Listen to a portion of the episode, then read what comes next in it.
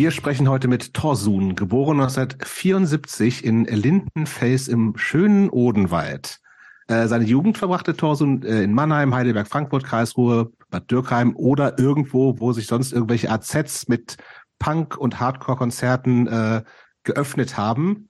Äh, Torsun selbst war auch in vielen Bands aktiv. Äh, einige haben nie was rausgebracht. Es gibt aber äh, online äh, von ihm selbst hochgeladen und zu finden. Äh, die erste Band, äh, eine Band namens In Order to Destroy Everything.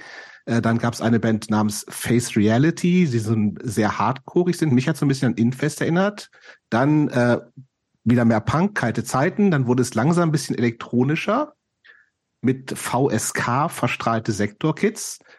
Äh, und dann wurde es gefühlt lange Zeit sehr elektronisch und zwar mit dem, wofür Torsun inzwischen die meisten und mit dem die meisten ihn verbinden. Angefangen als äh, Solo-Projekt Egotronic, später dann richtige Band. Ähm, gab es bis Anfang der, also von Anfang der 2000er bis letztes Jahr 2022 erstmal auf Eis gelegt, wahrscheinlich für immer, man weiß es noch nicht genau. Ähm, endlos kennen wahrscheinlich die meisten, die das hier hören, äh, kennen großen Hits, äh, Raven gegen Deutschland, Ten German Bombers, alles was so äh, die antideutsche hedonistische Partylinke an Musik braucht, äh, da ist Egotronic immer mit dabei.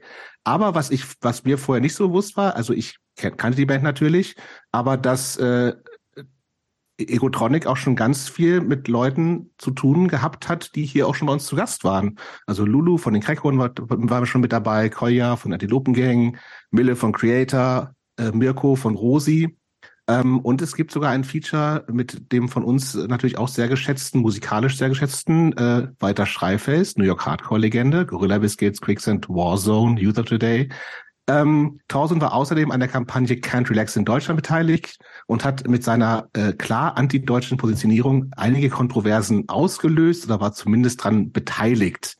Parallel ähm, zu allem hat Thorson elektronische Musik produziert, regelmäßig DJ-Sets gespielt, Bücher geschrieben, unter anderem Raven wegen Deutschland und war tatsächlich Berufsmusiker. Das hat er allerdings vor kurzem aufgegeben und ist jetzt eigentlich Angestellter wieder, wenn das noch so ist, ähm, macht aber weiterhin Musik, allerdings nicht mehr als Beruf, äh, in einer Band, die sich äh, Torsun und die Stereotonics nennt. Anfang 2023 hat Torsun via Social Media seine Krebsdiagnose öffentlich gemacht. Im Moment befindet er sich in einer palliativen äh, Chemotherapie. Torsun ist ausgebildeter Schreiner, also endlich mal wieder ein bisschen Working Class hier, verheiratet und lebt seit vielen Jahren in Berlin. Genau. Und warum wir mit Torsun sprechen, äh, sollte auch äh, wieder auf der Hand liegen. Torsun ist einer von ähm, den Typen, die praktisch ihr ganzes Leben musikalisch aktiv waren ähm, am Schlagzeug, als Bassist, als Sänger, als Produzent und als DJ.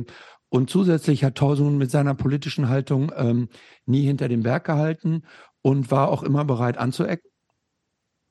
Ähm, was seine musikalischen Aktivitäten anbelangt, äh, finden wir besonders spannend, dass äh, Torsun genreübergreifend sehr breit gefächert ist, vom Punk zum Hardcore, zurück zum Punk, House, Minimal, Elektro, Elektropunk, ähm, ist der Torson vermutlich einer der vielseitigsten Gäste, die wir bisher hatten. Äh, und außerdem ähm, geben wir ja in unserem Podcast auch immer sehr gerne denjenigen Menschen eine Stimme, mit denen ist das Schicksal nicht so richtig gut meint. Und ähm, Torsun, Jobs hat es eben schon gesagt, Anfang dieses Jahres schwere Krebsdiagnose. Torsun ist einer der Personen, wo man sicher sagen kann, dem hat das Schicksal gerade ähm, eine harte Schlappe geschlagen und insofern äh, freuen wir uns von Torsun zu hören. So, und bevor wir mit unserer Standard-Eingangsfrage loslegen, kommen wir zu den Vorfragen. Jobs, machst du die erste oder die zweite Vorfrage? Ich mach die zweite. Wenn du die zweite machst, mhm. mache ich die erste. Und die erste Vorfrage lautet, äh, Torsun, was ist dein liebster Urlaubsort und warum? Ähm, Tel Aviv. Ähm, ich, also es ist einfach meine Lieblingsstadt. Da war ich äh, zweimal, dreimal, dreimal und ähm, ja, da äh, ist einfach diese klasse Strandpromenade, sehr, sehr nette Menschen und so. Also ähm, das ist für mich schon so ein Highlight gewesen. und ähm, Sardinien. Ah, Sardinien sehr schöne auch ein äh, wirklich großartiges Highlight gewesen. Ja. Aber bist du so ein Typ, der, der so richtig krasse Hitze gut ab kann? Tel Aviv im Sommer ist ja brutal heiß. Ne? Äh, ja, ich vertrage auf jeden Fall große Hitze besser als wenn es immer kalt ist. Also eigentlich total scheiße, dann in Berlin zu wohnen, weil hier immer so lang Winter ist. Aber ähm, ja, mit Hitze komme ich in der Regel klar. Keine Ahnung, wie das jetzt ist. Ähm, mit der scheiß Krankheit weiß ich nicht. Das werde ich sehen, wenn es Mhm. jetzt warm wird. Aber ähm, bisher kam ich mit Hitze immer recht gut zurecht. Aber bist du Und so ein Typ, der sich auch so richtig in die Sonne knallt und sonnt? Bist du, bist du so ein nicht. Sonnenanbieter? Nee, überhaupt nicht. Also so, dafür habe ich immer zu viel Hummeln im Arsch, ähm, um wirklich so einfach am Strand äh, da zu liegen und vor allem in der Sonne. Nee, ich bin echter Schattentyp dann eher oder Wasser. Also äh, das Meer lieb ich ohne Ende und ähm, aber ich bin dann wirklich lieber im, im Schatten als in der Sonne. Mhm. Okay, soweit erstmal. Zweite Vorfrage. ist eigentlich eine Doppelfrage. Kannst du, musst du vielleicht auch getrennt antworten. Also, wa was hat mehr Energie und wo herrscht mehr geschlechtsübergreifende Unity? Bei einer Hardcore-Show im AZ nach Wahl oder auf einer 48-Stunden-Elektroparty in irgendeinem verrückten Berliner Club? Äh, definitiv im elektronischen Bereich. Also Mhm. lustigerweise, ähm, ich bin, kann ich ganz kurz äh, äh, zwei Sätze dazu ausholen. Und zwar, äh, ich bin ja auch schon Anfang der 90er, als ich eigentlich fast ausschließlich Punk gehört habe, aber der Techno äh, losging in Deutschland, bin ich halt auch schon auf Techno-Partys gegangen. Ähm, und das war auch dort schon auffällig damals, dass es halt da doch gemischter ist als äh, im Punk-Bereich. Ja. Und wo herrscht mehr Energie? Ach so, mehr Energie. Warte mal, also, naja, Kommt drauf an. das war, also auf den Partys war es auch im Elektrobereich, was schlicht daran lag, dass die Mittel andere waren und ähm, und dass die Partys dann halt, also im, ich war gerne auf AZ-Diskos, keine Frage, aber morgens um sieben waren alle besoffen und äh, ähm, und dann wurde es halt träge und dann irgendwann war halt Schluss. Und auf den Elektropartys äh, ging es dann eigentlich erst richtig los. Also das ist schon so ein, so ein Unterschied gewesen. Aber ähm, nichts gegen ein richtig geiles Punkkonzert. Da war dann die Energie schon, also das war schon immer, das mochte ich am allerliebsten. Das hören wir gerne immer. Ja. Torsun, wann kam Punk in dein Leben? Das ist wirklich früh gewesen. Also ich komme ja vom Dorf und da hörte Was man. heißt, was heißt denn Dorf? Wie groß, wie viele Einwohner? Lindenfeld hat äh, also der der Stadtkern Stadtkern lol der hat ähm, 1600 Einwohner oder so Äh, Das ist Dorfkern sozusagen. Ja, ja, genau, ne, Die ganze Peripherie zusammengenommen ist doch sicher mit viel. größer. Stadtteilen nee nicht nicht mit Stadtteilen hatte es ein bisschen über 2000 oder so also Okay. äh, äh, das ist wirklich das war wirklich klein und ähm, es war auch richtig scheiße. Also ich meine, wenn man meine Musik ein bisschen kennt, dann weiß man es auch. Also so, so Lieder wie Mhm. Hand Provinz, die handeln ja genau davon und so. Jedenfalls ähm, gab's dort, wurde halt Metal gehört oder die Leute haben böse Onkels gehört Mhm. dann halt eben Ärzte oder und tote Hosen und ähm, ich habe halt äh, die Ärzte sehr gut gefunden gleich. Also ich war wirklich das ähm, die allererste Band, von der ich Fan war, war glaube ich Halloween. Und als zweites dann aber die Ärzte, beide so etwa gleichzeitig wahrscheinlich. Und dann ähm, mit 13 hab ich war ich auf meinem ersten Ärztekonzert. Und dann habe ich halt auch schon in der Schule mal eine richtig geile Punkkassette, weiß ich noch, Kanalterror auf der einen Seite, Toxoplasma auf der anderen oh, ähm, gekriegt und die also die also die erste Ka- Toxoplasma, die feiere ich auch bis heute todesmäßig, also ist wirklich geil und Kanalterror eben auch. Also und da war dann halt so der Lebensweg dann auch vorgegeben, ne? Irgendwie dann noch Slime dazu und ähm, dann habe ich mir mit 13 oder 12 Warte mal eben, aber von, von wem kam, kamen denn diese Tapes? Hattet ihr auf deiner Schule, gab es da genau so andere Punk-Fanatiker? Genau, weil ich halt eben in Bensheim zur Schule gegangen bin, was halt mein Glück war, weil dort gab es Punks, Autonome, ganz viele Skater, deswegen bin ich auch gleich erstmal Skater geworden. Ähm, äh, da gab's Gruftis, da gab's halt alles so in Bensheim. Ne? Da, da gab's sogar schon Hausbesetzungen, da gab's Chaostage. Ähm, wir, wir, sind zu Ende der, Ende der 80er sind wir, ne? Genau. Genau, ja. und die sind richtig eskaliert, also mit großer Straßenschlacht damals in, in, äh, in Bensheim, in einem 30.000 Einwohnerstädtchen so, ne? Irgendwie, das war schon ganz gut was los da. Und äh, dort bin ich halt ziemlich schnell an die richtigen Leute geraten, sag ich mal. Und ähm, habe dann halt eben, ja, dann war auch der, der Weg vorgezeichnet ganz schnell. Ähm, was hat dich denn da so angezogen? Also ähm, was war das? Ja, genau. Wenn du sagst äh, Toxoplasma und so, das ist ja schon so dieser rebellische, typische so Anti-Staat, haut die Bullen platt wie Stullen, Deutschpunk. Ähm, was war das, was, was so diesen Spark in dir ausgelöst hat? Ähm, ich glaube, weißt dass du die Musik oder die Texte auch oder, oder beides oder? Ja, also auf jeden Fall auch die Texte, definitiv. Also das war schon die Musik auch, weil halt irgendwie das so klar war, das kann man auch machen. Also so, mhm. das habe ich dann ganz schön, also habe ich dann ziemlich früh gemerkt, so, ey, das kann man auch machen. So, das ist war natürlich super geil. Und die Texte waren war natürlich fantastisch, weil wenn du vom Dorf kommst und ähm, die Jugendlichen alle eher rechts sind und so und mich dann sowieso gehasst haben, weil ich mir mit zwölf das erste Mal die Haare grün gefärbt habe und so.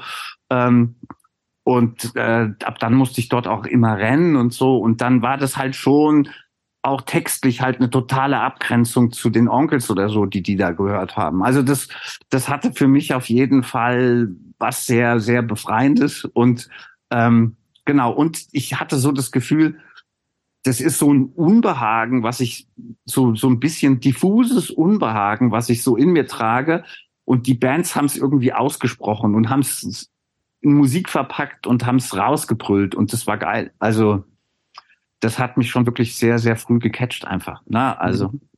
ist einfach so, so was weiß ich, Bullenschweine von von von Slime und so, weil wir hatten damals ganz früh auch einfach schon Ärger mit der Polizei als Skater dort. Wurdest du ständig äh, äh, auch auf Drogen untersucht und so. Ähm, also wurdest du unter, durchsucht halt und äh, es war voll nervig und Unberechtigt? dann. Hat, hm? Unberechtigt? Ähm, zu der damaligen Zeit, ich meine, wir waren zum Teil noch Kinder, also so wirklich auch unberechtigt. Also aber ähm, nicht nur natürlich, trotzdem halt. Ne? Also ich meine, man wurde halt total gegängelt einfach. Ne? Wenn du ja. so, so gewisserweise irgendwie aussahst, dann wurdest du halt einfach gegängelt von den Cops. Ne? Ich mhm. habe ja später auch dort im Punkerhaus gewohnt und wir haben dann später erfahren, dass wir die ganze Zeit aus dem Haus über gegenüber überwacht wurden und gefilmt wurden und so. Was? Und ja, ja, und ähm, und das äh, also deswegen, ich hatte sehr früh äh, schon. Gab es da einen Ableger Probleme. von der Stasi bei euch? Das war richtig ätzend. Also ja, das war halt wirklich. Ähm, in Bensheim ist das halt auch wirklich ein bisschen anders gewesen. Dort gab es eine sehr große Punk-Szene, eine, eine sehr große politische Szene, mhm. E-, extrem viele Linksradikale. Deswegen war das auch so, die Dörfer drumrum waren halt so in Faschohand, also so viele Faschomettler und so, ne, irgendwie, wie es halt auf dem Dorf oft ist. Und Bensheim überhaupt nicht. Wenn die dort rein sind, das ein Telefonanruf und dann fünf Minuten später gab's aufs Maul. Also das war wirklich sehr, sehr gut in Bensheim. Also, also im Grunde wie das gallische Dorf. Ja, ja, genau. Also so kann man, so hab, so was habe ich es auf jeden Fall extrem empfunden damals. Ne? Das, das, äh, es war immer der Horror, wenn ich da wieder weg musste. Deswegen bin ich auch ganz früh von zu Hause weggezogen und dann dahin gezogen. Also ich mhm. bin mit 17 schon von zu Hause weg und ab seit ich 15 war, war ich fast nicht mehr zu Hause, sondern immer ja. nur bei Freunden ge aber, aber bevor wir da jetzt weitermachen, ja. lass uns doch vielleicht noch mal einen kleinen Schritt zurückgehen, oder? Oh. Wie, wie bist du denn, wie, wie bist du denn überhaupt aufgewachsen, also als kleines Kind? Ähm, wie, wie wart ihr als Familie so aufgestellt? Also ich hatte wirklich eine, eine glückliche Kindheit, kann man sagen. Ich habe wirklich, äh, also sehr gute Eltern. Mein Vater war echt Spitzentyp so. Also er ist leider schon tot, aber der war wirklich ein absoluter Spitzentyp. Den mochten auch alle. Also selbst meine autonomen Freunde, selbst meine Punkerfreunde, alle mochten den. ähm, der war halt ziemlich cool. Also von daher ähm, hatte ich eine gute Kindheit und aber wie kann ich mir auf dem Dorf stelle ich, kann ich mir, stelle ich mir ein Einfamilienhaus mit Garten und so vor? Ja, wir hatten größeres, wir, wir waren, also ich, um das ganz kurz äh, anzureißen, und zwar, wir waren eine Zeit lang sehr wohlhabend und sind dann in die komplette Armut gestürzt. Also wie das kann heißt, sowas passieren? Wie, wie passiert? Ähm, also wa- erstmal, warum wart ihr so wohlhabend? also mein, Wenn mein Leute, übrigens, wenn Leute sagen, wir waren sehr wohlhabend, bedeutet das in der Regel, dass sie stinkreich waren. Ja, oder? wir waren auf dem Weg nach Stinkreich. Also wenn, wenn alles so gelaufen wäre, wie, äh, wie das meine Eltern sich so geplant hatten oder mein Vater, äh, dann wäre ich wahrscheinlich Berufssohn geworden irgendwann. So, ne? Irgendwie. Ähm, Privatität. genau. Was war Also, denn jetzt, aber warum? Was war denn da los? also mein Vater war auch immer sehr politisch aktiv gewesen. Er war sehr links auch gewesen und ähm, der Ich also, bin also gespannt, wie jetzt aus dieser Einleitung, wie man da jetzt zu stinkreich kommen Genau, würde. also Stinkreich ist erstmal gewesen, er war auch sehr trotzdem sehr geschäftstüchtig. Genau, ich komme jetzt erstmal zu Stinkreich. Also Okay. äh, er war, war ge- äh, geschäftstüchtig und dann haben meine Eltern, also mein Vater hat halt praktisch, die haben erst eine Modeboutique eröffnet, wo meine Mutter gearbeitet hat. Und dann war eine zweite und die waren so auf dem Weg, eine Kette zu, zu bilden. Also so, und äh, eine Kette, eine, äh, Aber mit einfach mit Klamotten. Genau, mit, mit Boutiquen.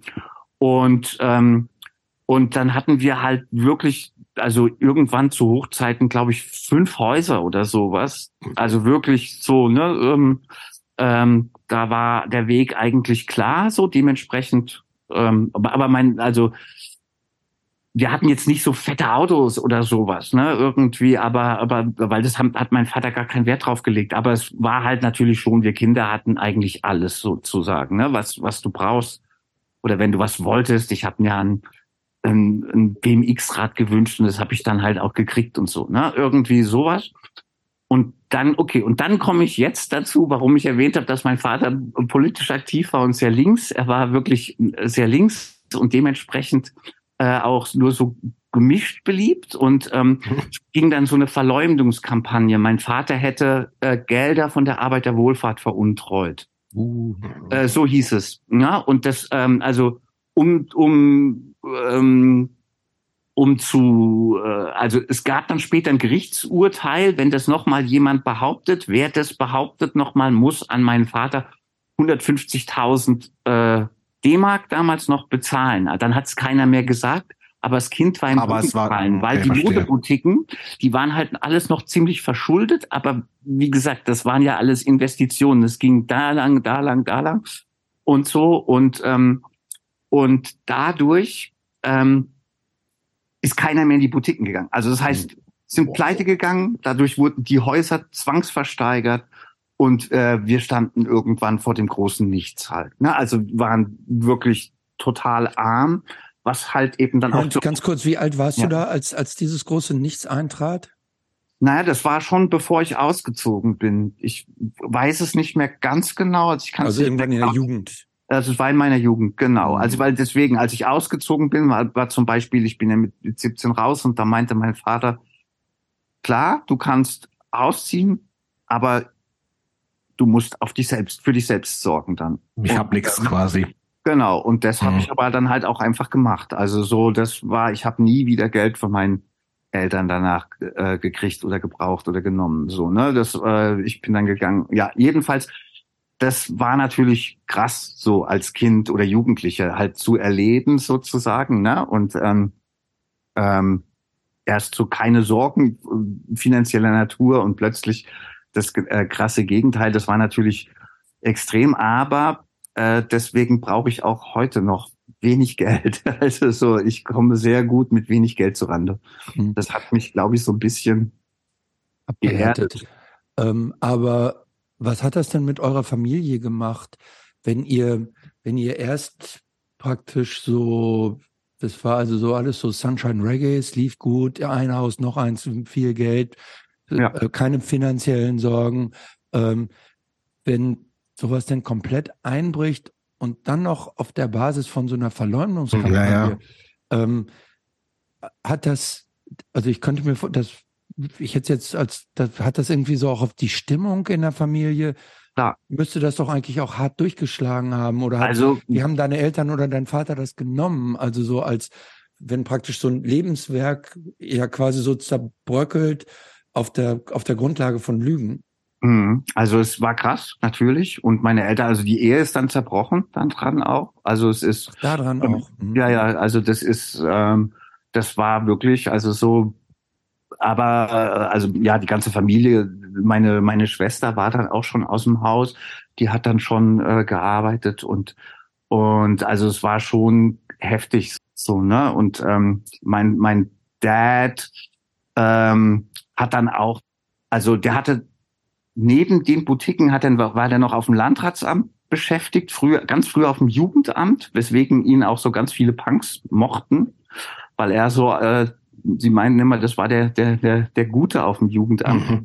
Und, ähm, und dort hat, er, dort hat er, aber den Stopp hat er dann auch geschmissen und hat dann irgendwann echt, also hat trotzdem gut gelebt bis an sein Ende, also bis an sein Lebensende, was leider wovon, wovon denn? Also wo? naja, der kannte halt viele Leute. Also der kannte wirklich viele Leute. Zum Beispiel gab es damals ähm, äh, so eine Schuhkette, Meyers Schuh SB und den Chef kannte er und dann hat der ihm dann halt auch einen Job doch besorgt und so. Also er, er kam immer, er kam immer über die Runden, mein Dad. Und hat dann halt irgendwann, also er war nur einfach nicht mehr Ein er Geschäftsmann nicht mehr, Er war sozusagen. nicht mehr motiviert, irgendwie ähm, selber irgend, also so um Ansehen in der Gesellschaft, darüber hat er sich keine Gedanken mehr gemacht. Also ich würde schon sagen, der war dann ziemlich Punk. Ich wollte gerade sagen, das ist ja eigentlich ganz gut. Ja, Ja. eigentlich schon. Aber das heißt, war das so ein, war, ist der so ein Stehaufmännchen, so ein positiver nach vorne guckt Typ? Äh, Denn der so- war denn auf sowas- jeden Fall. Also Denn sowas kann einen ja auch persönlich so brechen, so auch als, als Mensch und in, Ja. in, in, in der, der Ausrichtung des Lebens und so.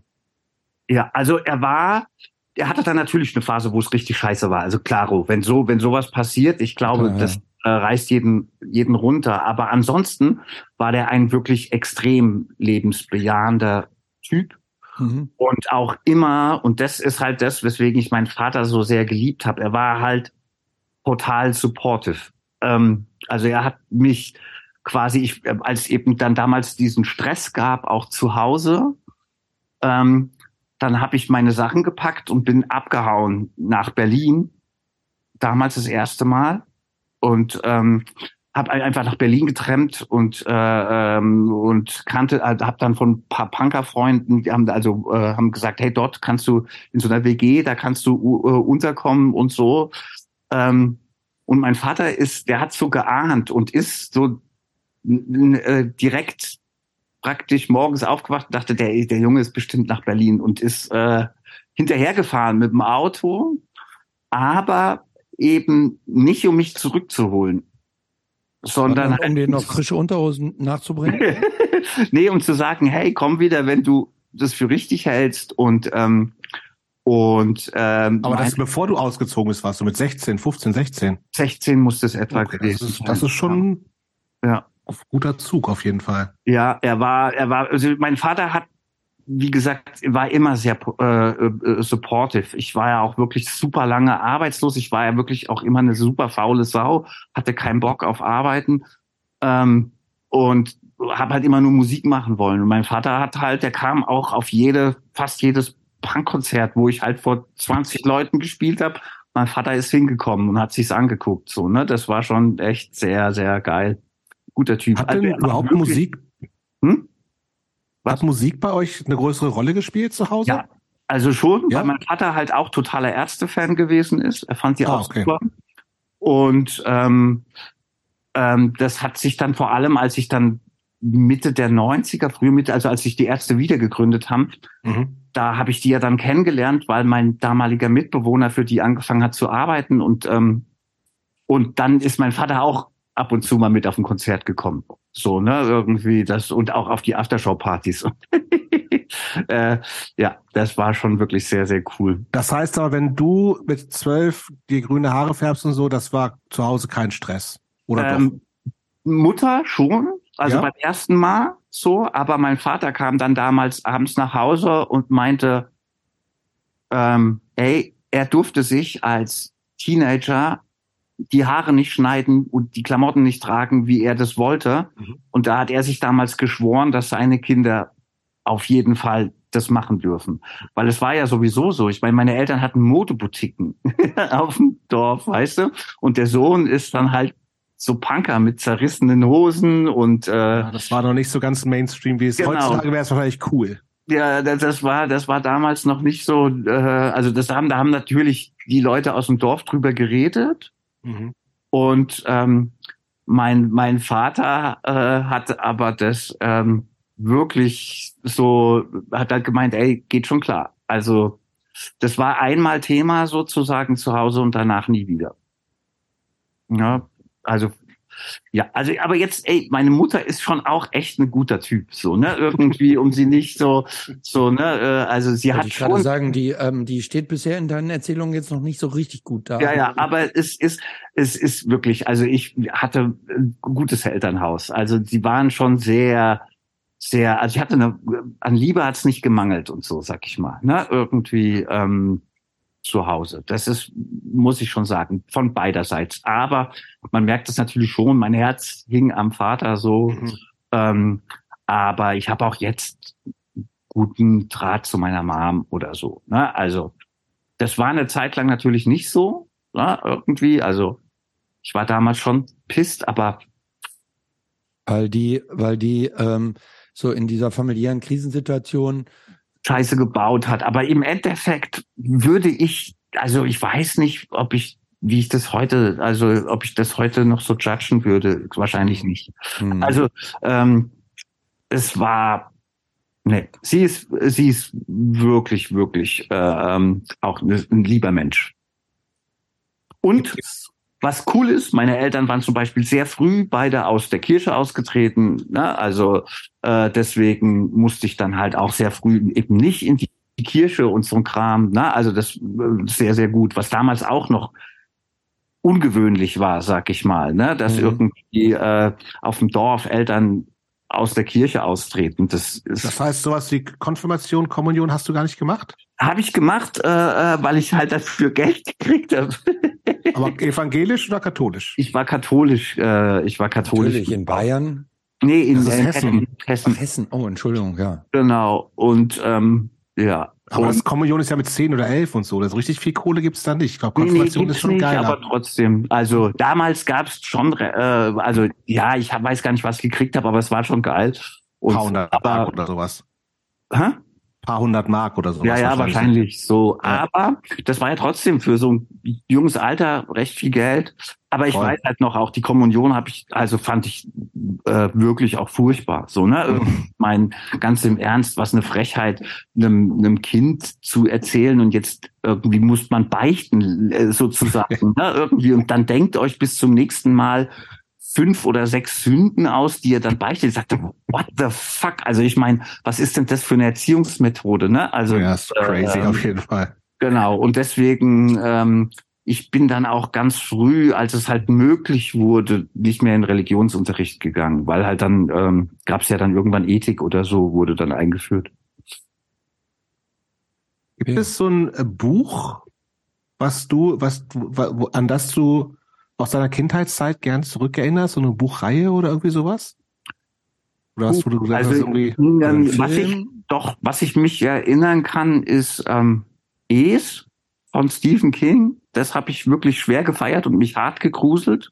Mhm. Noch früher als ganz klein, also in ganz, in ganz jungen Jahren, weiß ich noch, da habe ich irgendwann mal ein Karl-May-Buch gelesen und fand es wohl irgendwie ganz gut. Und mein, meine Eltern dachten, ja, das findet er jetzt super, Karl May, und haben mir dann Bücher gekauft und ich habe nicht ein weiteres gelesen. So, ne, irgendwie. Ich weiß nicht mehr, was in, was in wirklicher Kindheit, also heute würde ich natürlich den Kram auch scheiße finden, Mhm. aber ne, das war halt wirklich Und auch Filme oder sowas? Ich meine, das war ja auch eher nochmal so eine Ausnahme oder irgendwie, so, Filme? dass man sagt, ja, so Kino. Goonies bis heute. Also Goonies habe ich geliebt. Ähm, Goonies? Was Goonies, ist, das, ja, was ist das denn?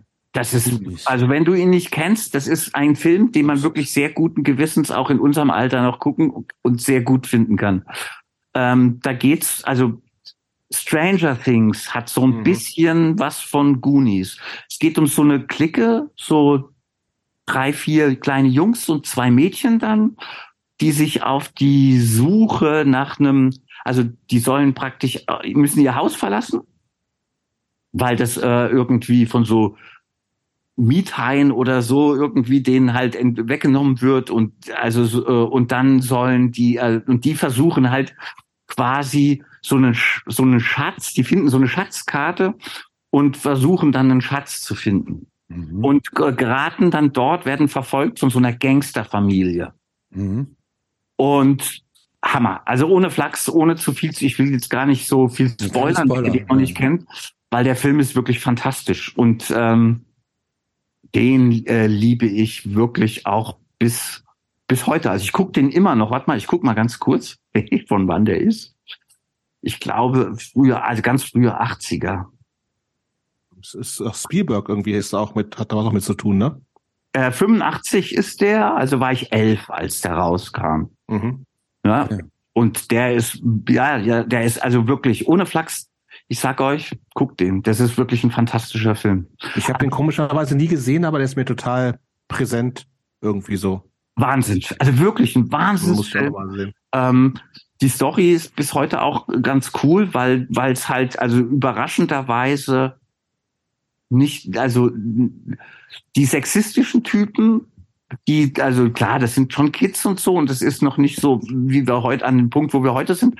Aber ähm, diese richtigen Arschgeigen-Sexistentypen, die werden halt einfach, die sind dann weg so, ne? Also mhm. äh, äh, und die Mädels hängen dann lieber mit den anderen rum, die nicht so drauf sind. Also das ist schon wirklich, wirklich ähm, auch so, der ist wenig, ähm, also da geht's auch schon einfach um Inklusion. Das, äh, äh, äh, der ist unter dem Aspekt auch echt ziemlich weit vorne dafür, dass der, wie gesagt, von 85 ist. Ja, ja, da gab's ganz andere Sachen dann noch auf jeden Fall. Drum. Äh, ne, ich habe jetzt neulich mal wieder mit meiner Liebsten zusammen äh, die unglaubliche Reise in einem verrückten Flugzeug geguckt, einfach so. Kann man nicht mehr, oder? Und das ist schon wirklich echt nie das so, was das, ja. der Humor, ne, da ist halt alles drin unfassbarer Rassismus, Sexismus, äh, also da, selbst Antisemitismus, also alles ist da drin, so, ne? Das ist wirklich, boah, what the fuck. Der macht, macht keinen Spaß mehr, ne?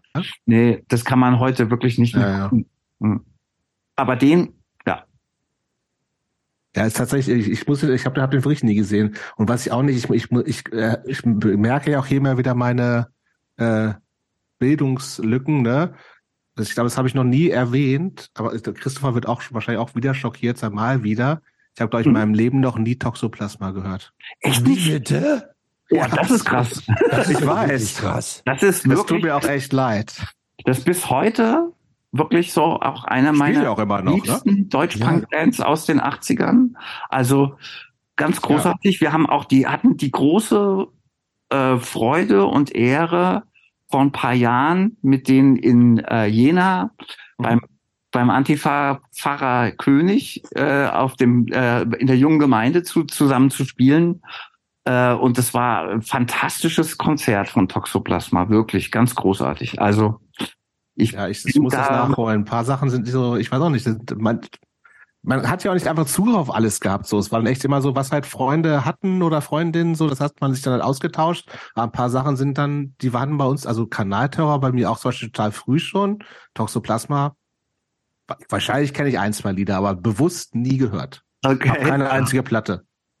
Aber so die sind, also die erste, die, die erste ist Wahnsinn. Die ist ja. einfach unfassbar gut, ne? Und ähm, danach hatten die mal ganz kurz so eine komische Phase wo die, glaube ich, dann so Metal-mäßig so sein mhm. wollten. Und ähm, genau, und dann äh, äh, aber prinzipiell, das, also das erste Album ist zeitlos grandios, keine Frage. Ja. Gibt auch eine sehr lustige Geschichte zu äh, Toxoplasma. Ich glaube, die habe ich denen dann auch erzählt, als ähm, als wir gespielt haben dort. Und zwar, die haben im Haus der, Ju äh, im Haus der Jugend irgendwann frühe 90er, Mitte, frühe Mitte 90er, ähm, nee, Anfang 90er muss es gewesen sein, haben die halt im, im, im, im, im Haus der Jugend in Ludwigshafen gespielt.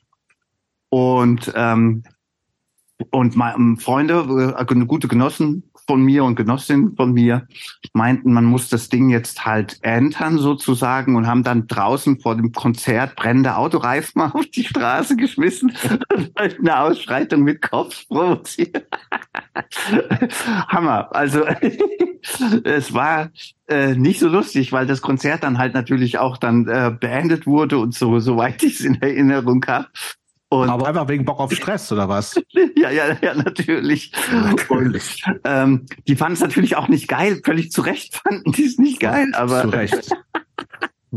ähm, habe ich äh, musste ich dann damals mit ihm habe ich drüber gesprochen auch also so ähm, mit äh, na ich komme jetzt nicht drauf wie er heißt der Sänger jedenfalls wir hatten nach dem Konzert uns noch unterhalten und dann meinte ich so ey sorry, sorry. wir waren halt echt linksradikale Kids, die auch ein bisschen zum Teil halt echt auch bescheuerten Kram gemacht haben. Hm. Hm.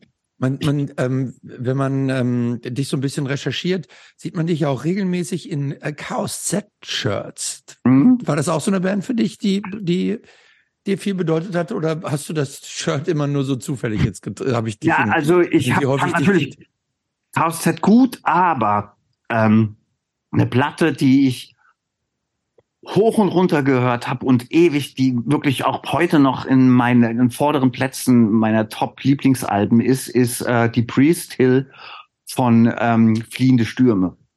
Die kam, glaube ich, 91 oder 92 raus. Und ähm, als die halt eben rauskam, habe ich eine Zeit lang nichts mehr anderes gehört. Und also sozusagen die Nachfolgeband habe ich mehr gefeiert. Aber Chaos Z habe ich natürlich, ich meine, ey, wer mag nicht äh, Chaos Z? Es ist so. Na, aber, bist, aber eben als Bist du im Chaos Z bewandert? Auch nicht so. Nee, nicht also, wirklich. Doch, ist auch so eine, war auch damals nicht, also habe ich dann mal ein paar Lieder gehört, finde ich gut. Fliegende Stürme, glaube ich, auch bewusst noch nie gehört ohne Flachs, das ist ein ja, äh, Fehler, glaube ich. Also so. Das ist auch ein Fehler. Aber es hat auch sowas, das hat auch, das hat sowas, das hat sowas melancholisch düsteres, ne? Ja. Das ist also, nicht das, meins, ey. Es gab ja damals eben so eher 80, ne? Mhm, irgendwie, ist auch nicht meins ähm, zum Beispiel. Die, also ich, ich hab, fand die schon gut. So. Ich finde die cool für alles, was die, für was die stehen und was die machen. Mega ja. gut, aber musikalisch nicht meins. So. Ja, also so die Jobs, Jobs ist halt mehr so ein Happy-Typ, ne? Der ja, kann mit diesem, mit diesem, okay. mit diesem ja. Depri. Happy Hardcore. So um nicht so Scooter zu zitieren. Ja. Die Licht habe ich halt wirklich krass gefeiert. Ähm, aber aber ähm, ich war mehr so ähm, fliehende Stürmeflügel, wie gesagt, weil die Priestel ist echt ein unglaubliches Album und was halt wirklich krass ist, dass die sich damals getraut haben. Die, das war eine Punk-Platte, wirklich krasse, krasse Punk und trotzdem hatten die einen Drumcomputer benutzt. Mhm. Und das war ja totaler Frevel in der Punk-Szene eigentlich. Ne? Also ja, ja. das war richtig krass, sowas zu machen und die haben das gemacht und ich habe das echt hart gefeiert. Also wirklich, ähm, wenn du es, wenn ihr es nicht kennt, würde ich sagen, hört euch das echt gerne mal an. Und als letztes dazu noch, ich hatte vor, also ich glaube 2017 war das dann gewesen oder so, oder 2019, ich weiß, 2019, ähm, hatte ich dann die große Ehre, da haben ähm, fliehen, äh, fliehende Stürme im SO 36 äh, gespielt. Hm. Dann durfte ich mit das dem gesehen, zusammen ja. äh, das Chaos brütet äh, zusammen singen. Das war wirklich für mich ein, äh, also das war ein jungen Teenie autonomen Traum ist da für mich in Erfüllung gegangen, als das ich mit denen auf der Bühne stand und äh, diese ich konnte natürlich auch noch auswendig und äh, äh, hammergeil, unvergesslicher Moment, wirklich Wahnsinn. Ich habe neulich noch Wo ging das? Die, so. die, ich habe ja. neulich noch mal die erste EP von Chaos Z, diese Abmarsch gehört. Die ist schon sehr krude, so ne? ja, aber also das Abmarsch jetzt mit letzter Not. Sonst schlagen wir euch alle tot. Das Lustige ist aber, dass die, also ganz am Ende ja. Chaos Z ja schon, also da haben die ja dann schon mit ein Tropfen im Feuer und sowas haben die ja schon so fliehende Stürme vorweggenommen. Das klang ja schon sehr nach fliehende Stürme. Mhm. Ja, da gab es so zwei Songs dann, die schon eigentlich äh, ähm, ein bisschen rauer noch waren als mhm. fliehende Stürme, aber aber halt äh die, die erste Platte, glaube ich, von Fliehende Stürme hieß An den Ufern, die war dann schon ein bisschen waviger und so, aber die, ähm, die, die ähm, letzten Z-Stücke, die waren halt schon in diese Richtung. Da hat er auch schon so ganz dunkel und auch schon so melancholische Themen gesungen. Hm. Ich würde jetzt gerne mal zu ich deinen. Ja, ich würde okay, da ganz kurz eine, noch an ja. einer Stelle noch da kurz bleiben, bevor Mach mal. wir ganz kurz, weil, weil, nur damit wir den Bogen ganz kurz gespannt haben. Ähm, wie standest du denn damals zu OHL?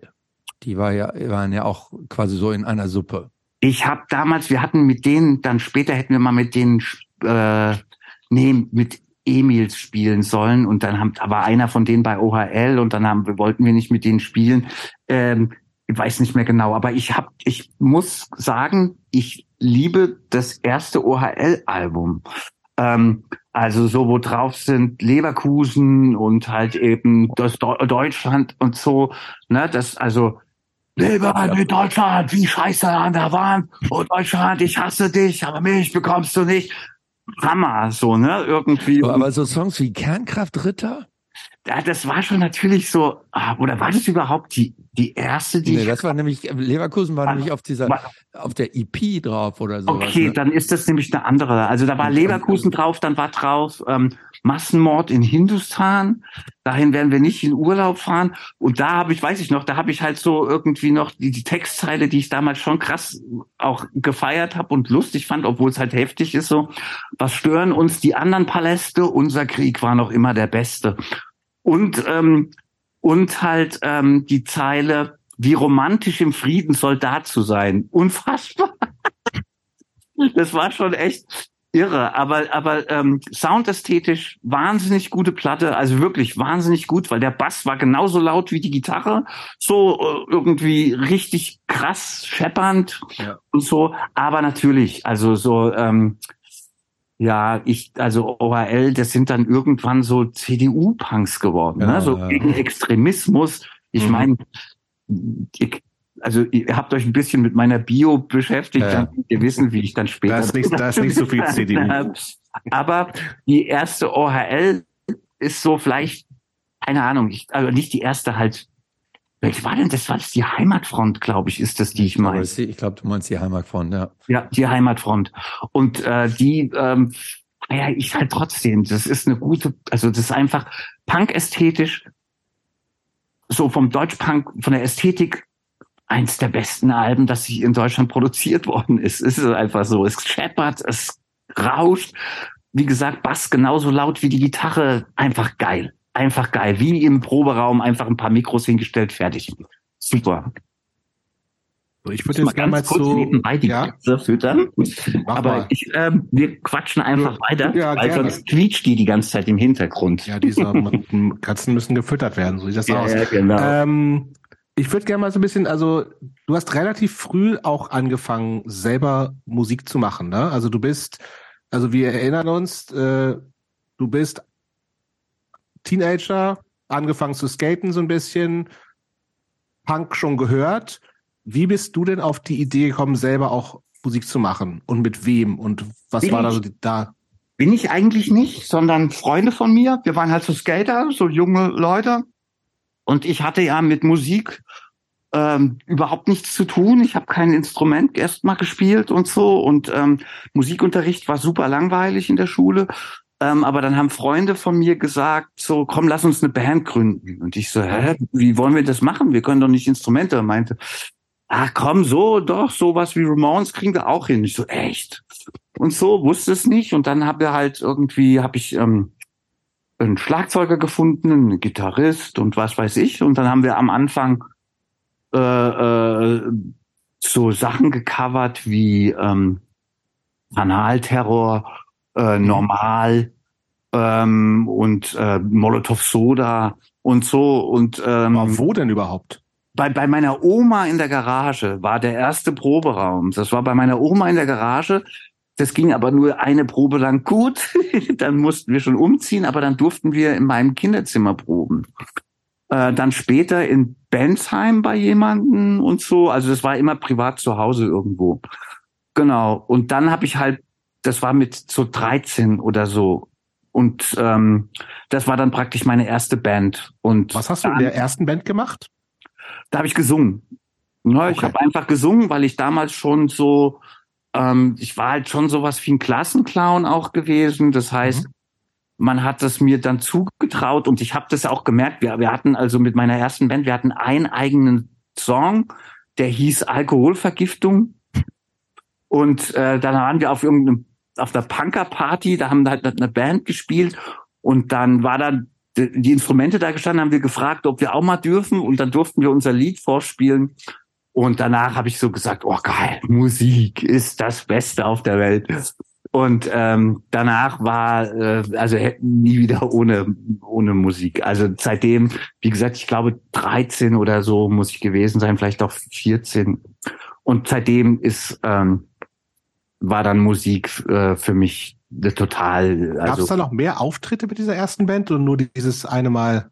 Zwei, also das, die Band hat sich immer wieder umbenannt und es kamen mhm. immer wieder andere Leute dann dazu, aber aber ähm, aber damit gab es zwei Auftritte. Der eine auf so einem Punk-Festival und dann gab es noch einen, und zwar, ich habe damals noch natürlich in Lindenfels gewohnt, zu Hause, und dann in Winterkasten, das ist so ein kleines Dorf nebendran sozusagen. Und dann durften wir, da war dort eine Party und wir so, hey, dürfen wir bei euch spielen? Und die so, ja klar. Und dann war aber so Schneetreiben, man kam da mit dem Auto nicht hin und dann sind wir da diese drei, vier Kilometer oder so. Jeder hat halt irgendein Instrument getragen und sind dann halt, haben da unseren, durch den Schneesturm. Zu Fuß. sind wir dann dahin. Aber wir wollten unbedingt spielen und zwar saugeil. Und äh, ja, also so diesen Spirit, den hatte ich halt aber auch mit Egotronic noch. Also wir haben ja wirklich die ersten Jahre auch quasi für nichts kein Geld mhm. gespielt und so ständig und äh, ich wollte immer Konzerte spielen. Das war schon so ganz früh, habe ich so gesehen, wow, das ist geil. Ja, und Punk war halt möglich, ne, einfach. Mhm. Aber das ist alles noch so dorfmäßig, also noch nicht so in, also du, sagst, so Bensheim hat ja schon so ein bisschen so Szene gehabt, ne? Riesige ja, also Szene, weil, wie wir festgestellt ja, ja, haben. Ja. Wirklich eine große, für die Größe der Stadt unglaublich. Aber wart ihr dann irgendwann mit der, mit den Bands auch Teil von so einer Szene auch, richtig? Und habt da irgendwie auch irgendwelche Strukturen zur DIY-Szene angegliedert oder da war, kam das später erst? Ähm, das hat dort, wo waren wir noch so, so ganz zu, zu jung, das hat keiner so richtig ernst mhm. genommen und die erste Band, die dann halt in Bandsheim auch wirklich richtig ernst genommen wurde, weil damit keiner gerechnet hatte, war ähm, Face Reality. Mhm. Ja, weil da hatten wir uns wirklich bei mir äh, zu Hause eingeschlossen und haben wirklich also so geprobt, haben dann irgendwann ein Demo-Tape aufgenommen, ich glaube 91 oder so und ähm, oder 92, weiß nicht mehr genau. Auf jeden Fall ähm, und als das dann kam, weil die Leute haben die, die Szene in Bensheim hatte, also die sind alle, wir sind immer auf tausende Konzerte gefahren. Wir waren jedes Wochenende auf tausend Konzerte. Gab es da keine Bands eigentlich? Doch, doch, gab es. Aber die haben uns, wir waren halt, ich war ja das Nesthäkchen oder so. Mhm. Wir waren halt die Jüngsten. Wir hatten einen dabei, dann der 18 war.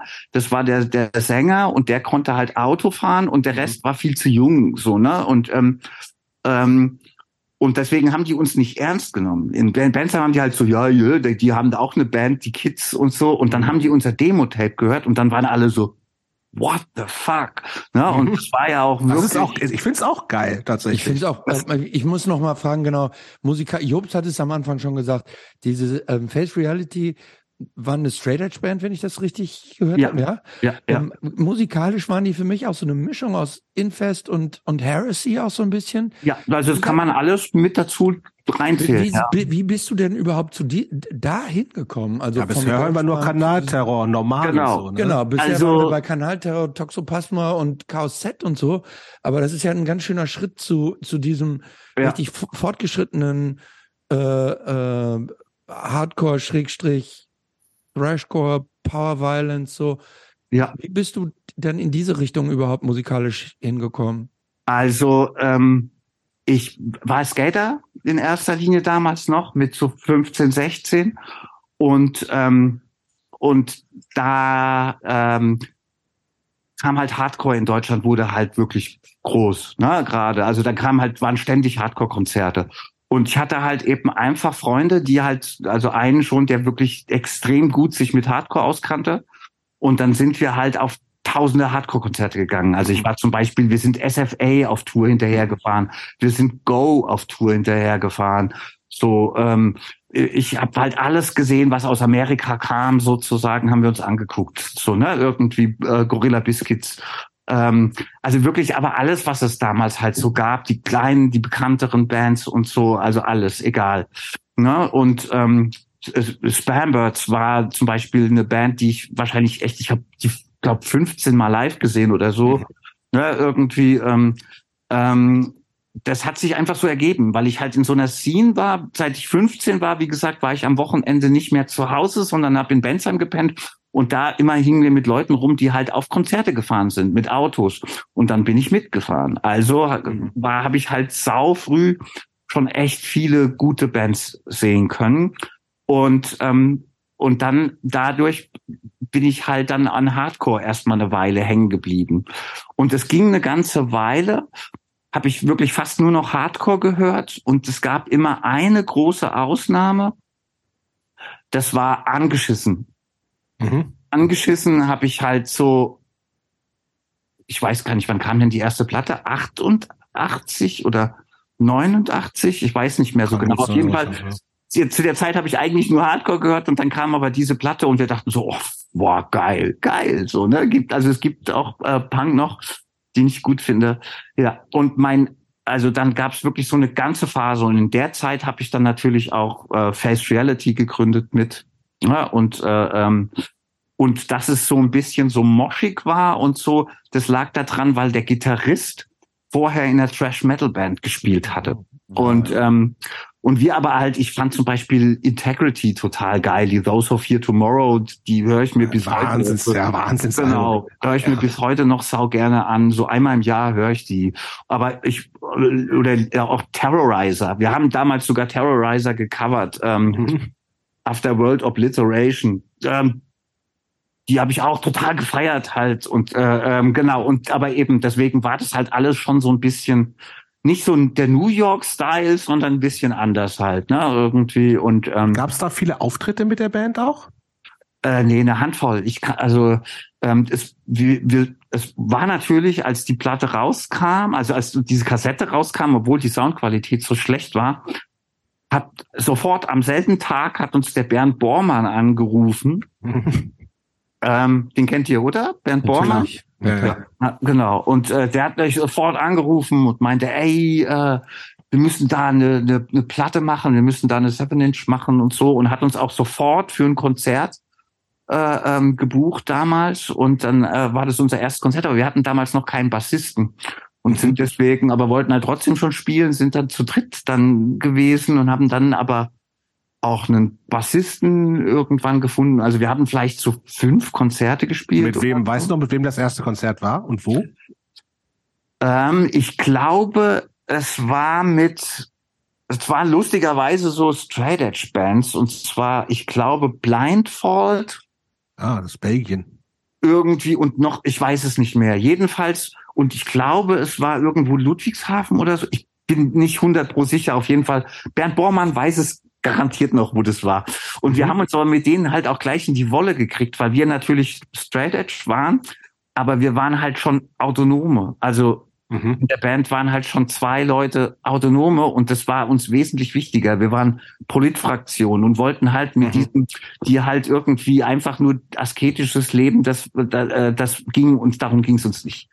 So, ne, deswegen, und die waren, da hatten, glaube ich, so schon fast so ein Krishna drin. Ja, die waren so ein bisschen, sowas, ja, ja, ne? ein bisschen und, ESO war da auf jeden Fall dabei. Genau, und das haben wir ja. komplett, mhm. komplett abgelehnt. Ne? Also wir waren, wir waren äh, einfach Linksradikale, ganz, ganz einfach so, ne? Und hatten mit Religion halt überhaupt nichts zu tun.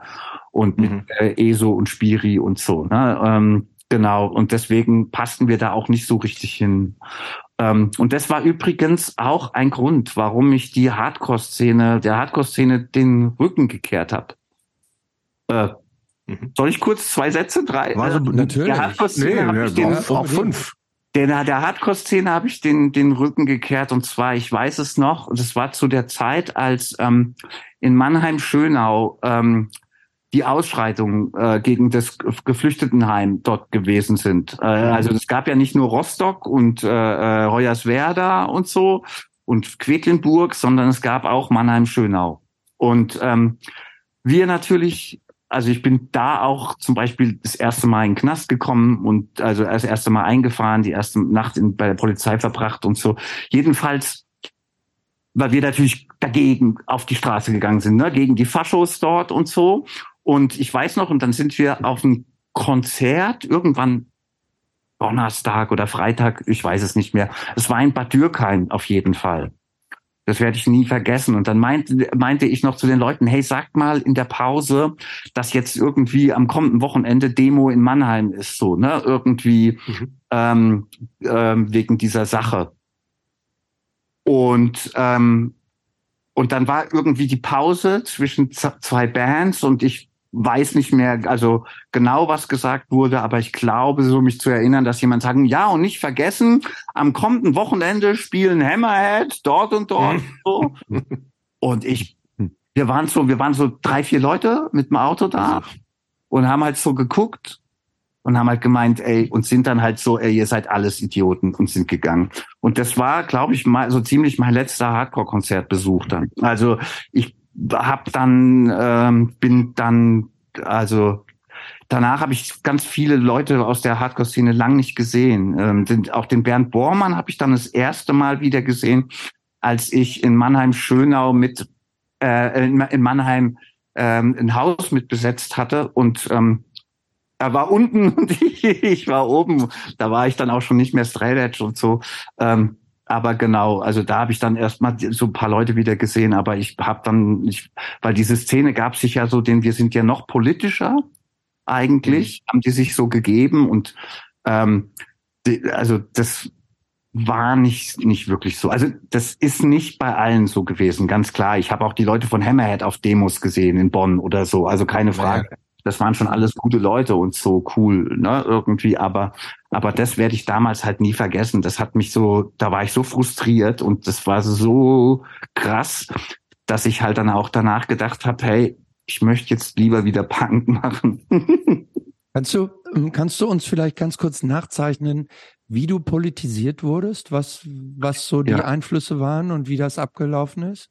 Also ganz als erstes war ich so über Tierrechtssachen so, ne, irgendwie. Ich bin da sehr, sehr früh, also ich zum Beispiel mit, ähm, mit 16 äh, oder 15, 16 sind wir durch den Wald getigert und haben Hochsitze gefällt und so ein Scheiß. Ne? Mhm. Irgendwie, also ich war da sehr früh oder oder Schlachthö Schlachthof gab es damals noch. Da sind wir dann da äh, nachts aufs Gelände und haben die Schlösser zugeklebt und die Reifen platt gestochen und so ein Kram. Na, irgendwie ähm, sowas haben wir gemacht. Aber wie bist das du darauf gekommen? Kannst du das noch sagen? Also ähm, das, das war ganz klar durch die durch Punk Hardcore. Also auf Konzerten, also war war halt gab's ja oft dann so gerade so Tierrecht. gab's so, halt viel. Ja. Also gab's ja die ersten Veganer kamen ja ganz klar aus dem AZ-Umfeld eigentlich. Mhm. Ne? Also das so vegan überhaupt so krass Thema war, war dort und so. Wir waren dann alle, also einer war von uns Veganer, der Rest war Vegetarier. Ähm, aber so, ähm, wir gingen dann da schon auch ein Stück weiter. Also wir haben dann zum Beispiel halt auch Jäger kritisiert für so eine Kontinuität zu, äh, also so zu rechter Politik auch einfach, ne? Irgendwie, also und und dann haben wir damals, war das noch so, da hast du wegen jedem Scheiß auch ein Bekennerschreiben gemacht und hast das halt irgendwie bei Zeitungen eingeworfen. Mhm. Und, ähm, und wir waren hatte halt eure Gruppe, eine, sorry, hatte eure, Name, eure Gruppe irgendeinen so krassen Namen auch? Kann ich nicht sagen, weil nämlich da damals sogar auf uns äh, äh, ähm, also es gab es gab sowas, wo, wo nach uns wirklich gesucht wurde und das, also, nee, ich glaube, das ist mittlerweile das ist locker, locker verjährt, aber trotzdem irgendwie muss nicht sein. Aber okay. genau, jedenfalls, man hat das damals noch so gemacht, man hat dann halt so, so, so, so Bekennerschreiben halt gemacht und dann wussten wir nicht, also ja, mein Genosse hat die damals mit mit mit so einer Schablone wirklich jeden einzelnen Buchstaben, also was für ein Irrsinn, zwei Seiten und dann wollten wir es aber noch kopieren lassen und wir wussten nicht wo. Und dann gab es in Bensheim ein Haus, da wohnten nur Autonome. Mhm. Dann, das wussten wir, aber die waren halt älter als wir. Und dann sind wir, haben bei denen so geklingelt und haben halt gemeint, könnt ihr uns das kopieren? Und die so, keine Fragen gestellt, ja, ja, Logo, und kommt morgen wieder. Und dann haben die für uns das gemacht und dann haben die uns dann so grinsend und die haben dann irgendwann gemeint so, ey, ab und zu Antifa-Plenum, Antifa, so, kommt, wenn ihr Bock habt, kommt ihr zu uns mal zur Antifa. Und dann sind wir dahin und dann war alles anders. Also so, dann bin ich quasi, ähm, äh, dann war ich schon mittendrin in der, in der Polizei. Ja. Das war, äh, ja, wir waren, also das war halt auch gut und wichtig. Also ich fand das damals schon sehr, sehr, ähm, also ich meine, jeder hatte ja dann die Bilder von Rostock-Lichtenhagen und sowas. Also jeder, Ja, jeder hatte das so, ne? Und und wir äh, sind sind wirklich auch überall hingefahren. Also so äh, sind dann auch zur großen Demo nach Rostock und ähm, und ähm, also wir haben wir haben sind dann da haben da wirklich dann halt auch wollten uns da überall einmischen und gerade in in in äh, in Bandsheim haben wir dann auch zu Schutz vor, vor Geflüchtetenheimen bei bestimmten Daten gemacht und so ein Kram, ne? Irgendwie, also und sind halt überall gewesen oder äh, was halt unvergesslich auch ist Tag der äh, der sogenannte Asylkompromiss in Bonn, ne? Wo seitdem hasse ich die SPD Todesme also seitdem ist hasse ich die SPD so sehr, das äh, ähm, das war der Knackpunkt, weil damals ähm, weil damals halt sozusagen Abstimmung im Bundestag war ähm, ob ähm, ob halt das Asylgesetz verschärft werden soll. Ne? Irgendwie, ähm, also so quasi die Politik hat quasi die, die äh, den Faschos auf der Straße Recht gegeben. So und haben halt gesagt, wir wir wir ähm, verschärfen das Asylrecht.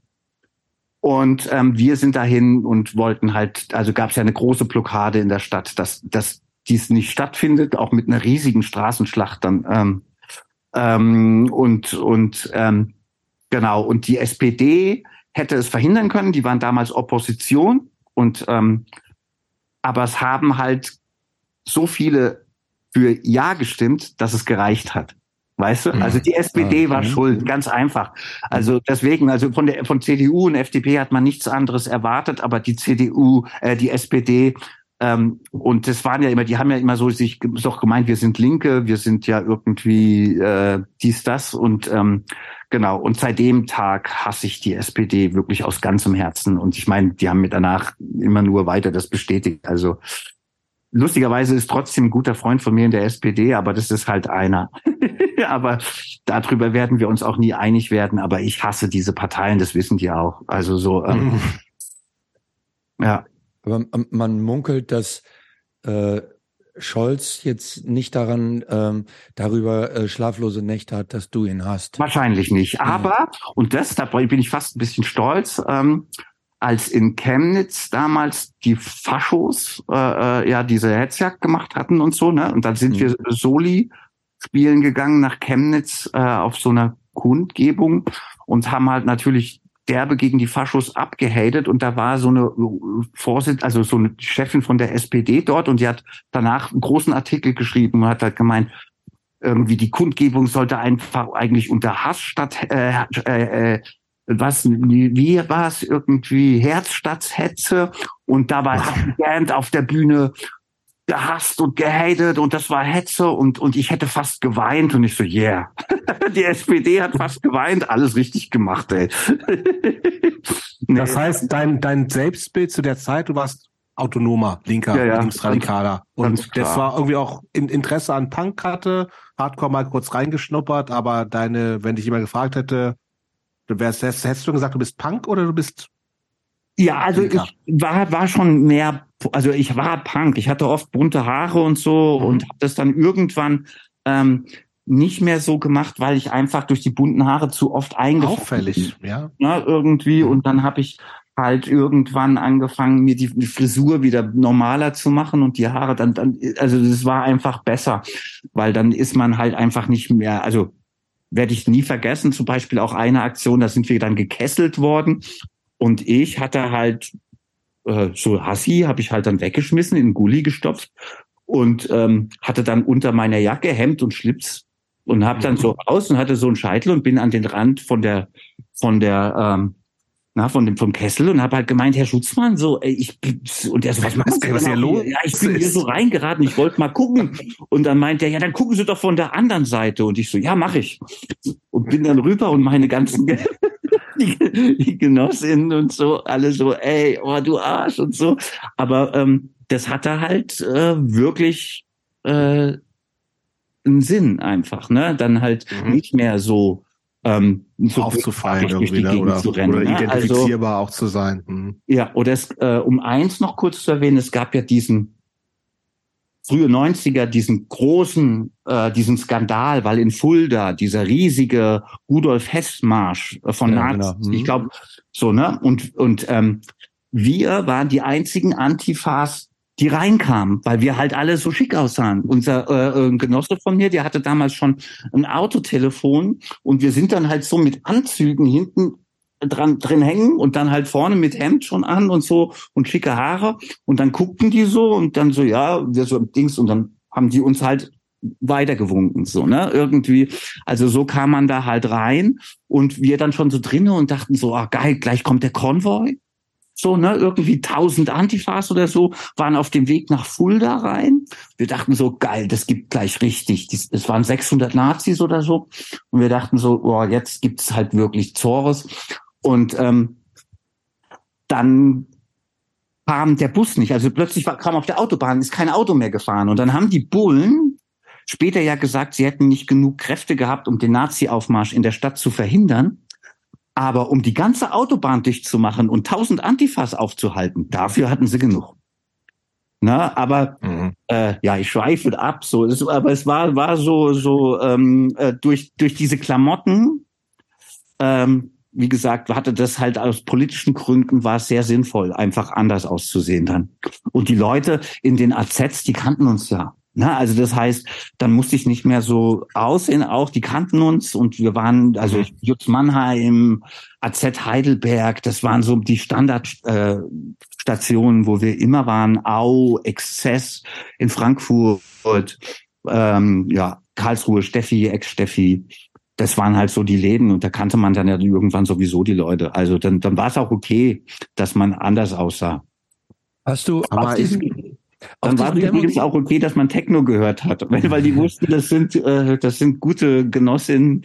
Ähm, dann durfte also hatten, weil damals war Techno ja beim Punk noch sehr verpönt. Ja, äh, noch mal eine Frage zurück ähm, und zwar, wenn du auf diesen Demos warst, ähm, war da auch äh, eine Gewaltbereitschaft bei dir da oder hat's denn auch immer geschippert? ja, ja klar, war war da. Also so, das muss muss also das muss Wofür bist du eingefahren? Also da, das will ich noch gerne wissen. Was? Wofür bist du eingefahren? Ähm, und zwar das erste Mal bin ich eingefahren eben im Rahmen dieser ähm, dieser äh, also Ausschreitungen in Mannheim, Schönau so ne irgendwie und dann war dann praktisch am ersten bei der ersten Demo war ich drinne und ähm, da habe ich dann auch das erste Mal, äh, also ich stand so mit meiner Freundin da und dann kam plötzlich ein Bulle und hat meiner Freundin von hinten einen Knüppel über den Kopf geschlagen. Mhm. Und ähm, wir haben gar nichts gemacht. Wir waren halt jung und äh, also wir hatten wirklich nichts gemacht. Und ähm, da habe ich dann das erste Mal eine Flasche auf Polizei, also gegen Polizisten danach geworfen. Und ähm, und dann bin ich eingefahren, aber bei dem bei dem nächsten Mal, wir waren halt schwarz angezogen und sind halt quasi, also sind schon am Ortseingangsschild zu Mannheim in die Polizeikontrolle und im Auto saßen halt alle, waren schwarz gekleidet und dann sind wir sofort ohne Umschweife ins Gefängnis ge äh, gebracht worden ähm, und haben dort, ich weiß nicht, zwölf Stunden oder so, bis halt alles vorbei war, hm. äh, in der Zelle gesessen. Lustig, neben mir saß so ein Typ und der hatte halt so Hemd, Schlips und meinte halt, scheiße, ich äh, ich bin äh, Kellner, ich äh, die haben mich halt einfach schwarze Klamotten. Das ist bei uns in der Betrieb Pflicht und äh, da saß er im Knast und durfte, konnte nicht zu seiner Arbeit. Also die Bullen waren völlig irre, so, ne, irgendwie. Genau. Und das hat aber natürlich mein Bild von der Polizei auch geprägt, natürlich, ne. Und ähm, wenn man, wie das dann halt so ist, als junger Typ, dann schlägt man auch zum Teil natürlich über die Stränge. Aber Ähm, also ich finde ja nach wie vor, dass auch zum Beispiel Gewalt äh, gegen Nazis war völlig gerechtfertigt, weil ähm, das war Deswegen konntest du in Bensheim rumlaufen, wie du wolltest. Da hat dich, also wenn es dann, wie gesagt, mal jemanden erwischt hat, weil Nazis dort kamen und jemanden halt eine gegeben haben, dann haben die halt spätestens zehn Minuten später lagen die blutend auf der Straße und dann äh, mhm. und deswegen war dann immer Ruhe. Also so wie eigentlich die Faschos, das halt eben. Äh, ich meine, weißt du, die machen halt äh, haben, also man muss den, das ist die Sprache, die die halt verstanden haben. Sonst mhm. äh, hätten die die Straße übernommen irgendwann. Ja, mhm. was ja in anderen Gegenden des Landes durchaus passiert ist. Ne? Ja, also, so wissen, ja. wissen wir alle so, ne? Und genau, und deswegen war ich damals schon der Meinung, dass man, also ich habe später, also es ist dann schon so, ich wurde reflektierter und ich bin absolut kein Fan von Gewalt, bin aber auch nach wie vor kein Pazifist oder ähm, würde Gewalt äh, ausschließen oder so. Ne? Irgendwie, aber mein, mein Bild hat sich, also ich habe mich schon auch ein bisschen verändert mit der Zeit. Ne? Mhm. Was mich tatsächlich mal so ein bisschen, also wir, dieses, dieses ganze, klar, man ist Anfang 20 und so, ne, und die große Bedrohung von, von von rechts ist halt so omnipräsent, war natürlich auch damals so, ne, mit irgendwie, gerade auch den Sachen, die du genannt hast, also von Mannheim, Schönau hat mir tatsächlich, das sagte mir gar nichts, aber klar, Rostock und sowas als große, äh, große Zäsur ja irgendwie auch nochmal nach der äh, Wiedervereinigung und so. Ähm, und es, das wirkte für mich ja, also ich bin ein Jahr älter als du und in, in Göttingen ganz viel sozialisiert, auch mit irgendwie Göttingen? Genau. Ja, da kennst du ja dann eigentlich schon so die ja, ja. Antifa M und so. Antifa ne? M und sowas alles, genau. Die waren halt sehr präsent und nah, also nicht, nicht, ich war da nicht Teil von, ne, aber es gab ja genug Leute, die waren, waren einfach entsprechend da. Und ähm, äh, findest du eigentlich, dass es äh, jetzt ist eigentlich politisch immer schlimmer geworden oder ist es eigentlich besser geworden? Ähm, also ich, Kann man das so pauschal sagen? Weil damals ich hätte glaube, ich, ich hatte immer das Gefühl, so weißt du, als ich Anfang 20 war, es wird alles immer schlimmer. Das ist so schlimm wie jetzt war es auch nie. So, Anfang der 90er. Und jetzt mhm. ist 2023 und ich, ich bin mir jetzt gerade nicht sicher, ob es nicht vielleicht eigentlich, eigentlich noch beschissener ist. Vielleicht aber auch. Also, ist, ja klar. Also es ist so, das ist, beides ist ein bisschen passiert sozusagen. Ne? Also damals war natürlich die Hölle los. Ne? Also ich meine, die Nazis haben, haben äh, äh, also es gab ja quasi keinen Tag, an dem es keine Anschläge von Nazis gegeben hat und so, ne? So, äh, Gerade in den frühen 90ern. Und so, genau. ähm, ne, das war ja schon, also man musste sich quasi positionieren. Es blieb einem gar nichts anderes übrig im Endeffekt, weil das allgegenwärtig war, ähm, ähm, dass halt einerseits eben die Nazis ja quasi ganz viele Leute auch umgebracht haben und so. Und man musste sich dann halt die Frage stellen, oder eben also als jemand, der auf dem Dorf aufgewachsen ist, der dann halt quasi auch immer Ärger mit Faschos hatte und rennen musste, ne, da war dann irgendwann die Sache klar, ich muss mich auch organisieren und äh, damit man dagegen vorgehen kann. Ähm, das ist natürlich, ich meine, hey, wir haben heute eine Faschopartei im Bundestag sitzen, ne? Das war damals noch nicht, ne? Also so und genau, die bei keine Ahnung, NPD und DVU und sowas, Republikaner, die waren aber alle irgendwie so genau ja, unter ferner ähm, Liefen eigentlich, ne? Und jetzt ist es ja so, dass die im Osten zum Teil auch einfach stärkste Kraft ja. wahrscheinlich werden bei den nächsten Wahlen und so. Ne? Also ja. das ist anders. Andererseits hat sich natürlich in der Zwischenzeit ähm, ähm, also es gibt gleichgeschlechtliche Ehe oder sowas. Also es sind manche Sachen sind auch zurückgedrängt worden. Das ist halt schon auch einfach so. Das kann man nicht ganz ausblenden, so ne. Das ist halt schon auch, ähm, das ist schon auch einfach. Äh, ähm, manche Sachen sind auch einfach besser geworden, so ne. Irgendwie so. Ähm, ja, auch irgendwie auch selbst wir aus der Punk-Szene, die halt pl plötzlich sich dann halt eben überlegen, ja, wie ist das denn mit mit äh, mit dem Feminismus, der damals ja auch eigentlich immer präsent war und so und jetzt aber halt auch wirklich langsam so eine Wirkmächtigkeit erlangt, so ne irgendwie, was ich gut finde. Und ähm, ähm, das ist schon, also es hat, hat sich nicht alles zum Schlechteren verändert, aber Ich glaube, es ist noch, noch, noch mehr so polarisierend irgendwie. Ich glaube, es ist mehr gespalten noch. Die Gesellschaft wird, wird gerade heftiger gespalten noch einfach. Na, irgendwie, ich meine, du hast heutzutage, ich weiß es nicht, ob das, vielleicht hat man das damals auch einfach nur nicht mitgekriegt. Du hast eine massive Wissenschaftsfeindlichkeit in großen Teilen der Bevölkerung, was echt völliger, also Irrsinn ist, ne? irgendwie ähm, Wahnsinn. Ne? Ich meine, aber kein Wunder, wie willst, wie willst du den Klimawandel äh, aufhalten, wenn schon Leute nicht mal an Corona geglaubt haben? Also ich meine, wo dann äh, Leute gestorben ohne Ende so ne irgendwie und ähm, wie willst du mit den Leuten dann was gegen Klimawandel machen? Das ist echt, also ich glaube, manche Sachen sind dafür wesentlich dramatischer, als es in den 90ern noch war.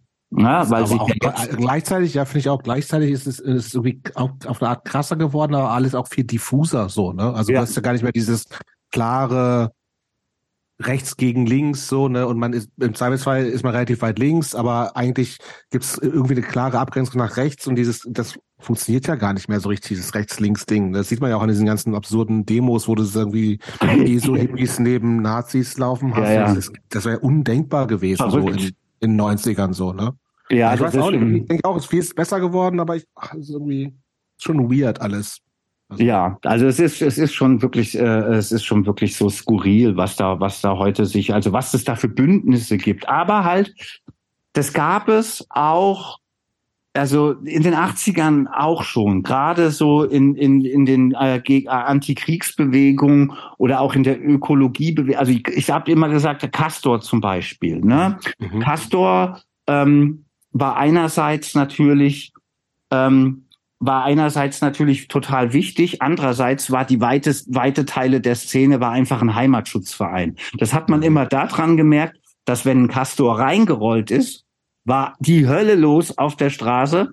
Aber wenn ein mhm. Pastor rausgerollt ist, dann war nicht mal halb so viel los. Ne? Also so, ähm, also das ist wirklich, das kannst du, also das ist einfach wirklich. Deswegen hatte ich da auch schon sehr, sehr früh scharfe Kritik daran sozusagen, mhm. ne? irgendwie, ähm, weil halt das wirklich, das war einfach Heimatschutz und damit, also Heimatschutz, damit hatte ich nichts zu tun, so ne mhm. irgendwie, aber ähm, ökologisch äh, oder halt eben, ja, Naturschutz fand ich schon auch damals gut. Kannst du erklären, warum der Protest heute gefühlt weniger radikal ist als früher? Ist nee, ich, also äh, eigentlich ist es erstaunlich, weil es nee, müsste aber, ist es schlimmer so, sein. Jobs, meinst du es nicht? Also ich kann mich nicht erinnern. Ja, aber was ist denn, was ist mit diesen ganzen Klimaklebern und so? Das ist ja, doch super radikal. Aber das, die machen doch, ja, aber, also, aber, die machen doch also, nicht.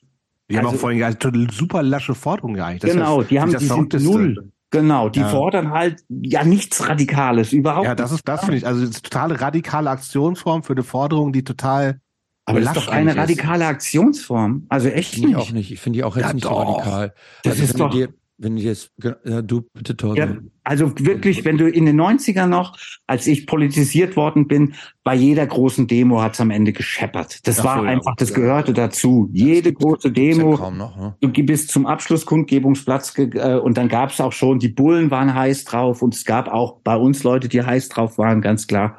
Und dann äh, gab es Ausschreitungen so, ne, irgendwie, und das war immer so. Und heute ist es ja so, im Endeffekt, das muss man sich eigentlich mal vorstellen. So, da wirft einer ein Wattebäuchen und dann heißt es, das ist eine neue Qualität der Gewalt, sozusagen. Ne? Irgendwie steht dann immer in der Presse.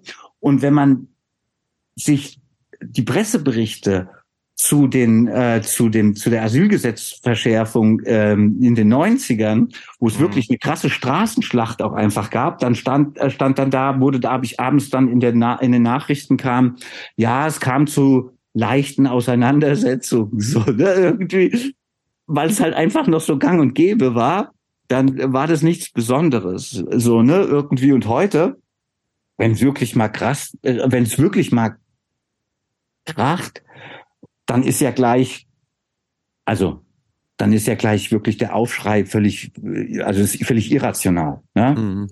Und deswegen Klimakleber, ganz im Ernst, die bappen sich auf eine Straße. Was ist denn da dran? Eine radikale äh, äh, ähm, Aktionsform, das ist, das, also ganz im Ernst so, ne? Ich meine, du hast, darüber wird so krass berichtet und dann hast du neulich wieder einen Reichsbürger, der auf einen Bullen geschossen hat, so. Mhm. Und, und das ist halt so eine kleine Meldung in der Zeitung sozusagen, ne? Irgendwie, also das ist, da ist völlig alles ist da aus irgendwie einem, einem äh, alles ist da völlig irgendwie aus, also die Einordnung ist völlig außer Kontrolle geraten, so, ne, irgendwie, weil das ist völliger Irrsinn.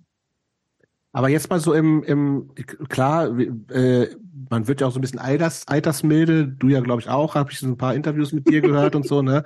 Ja. Ähm, war das, was für eine Funktion, oder kannst du dir erklären, was für eine Funktion diese Ausschreitungen eigentlich hatten? Das ist ja irgendwie so, ich, ich denke mir so im Nachhinein so ein bisschen so, ja, was ist, also so ein bisschen sinnlos, ne? Also weil du.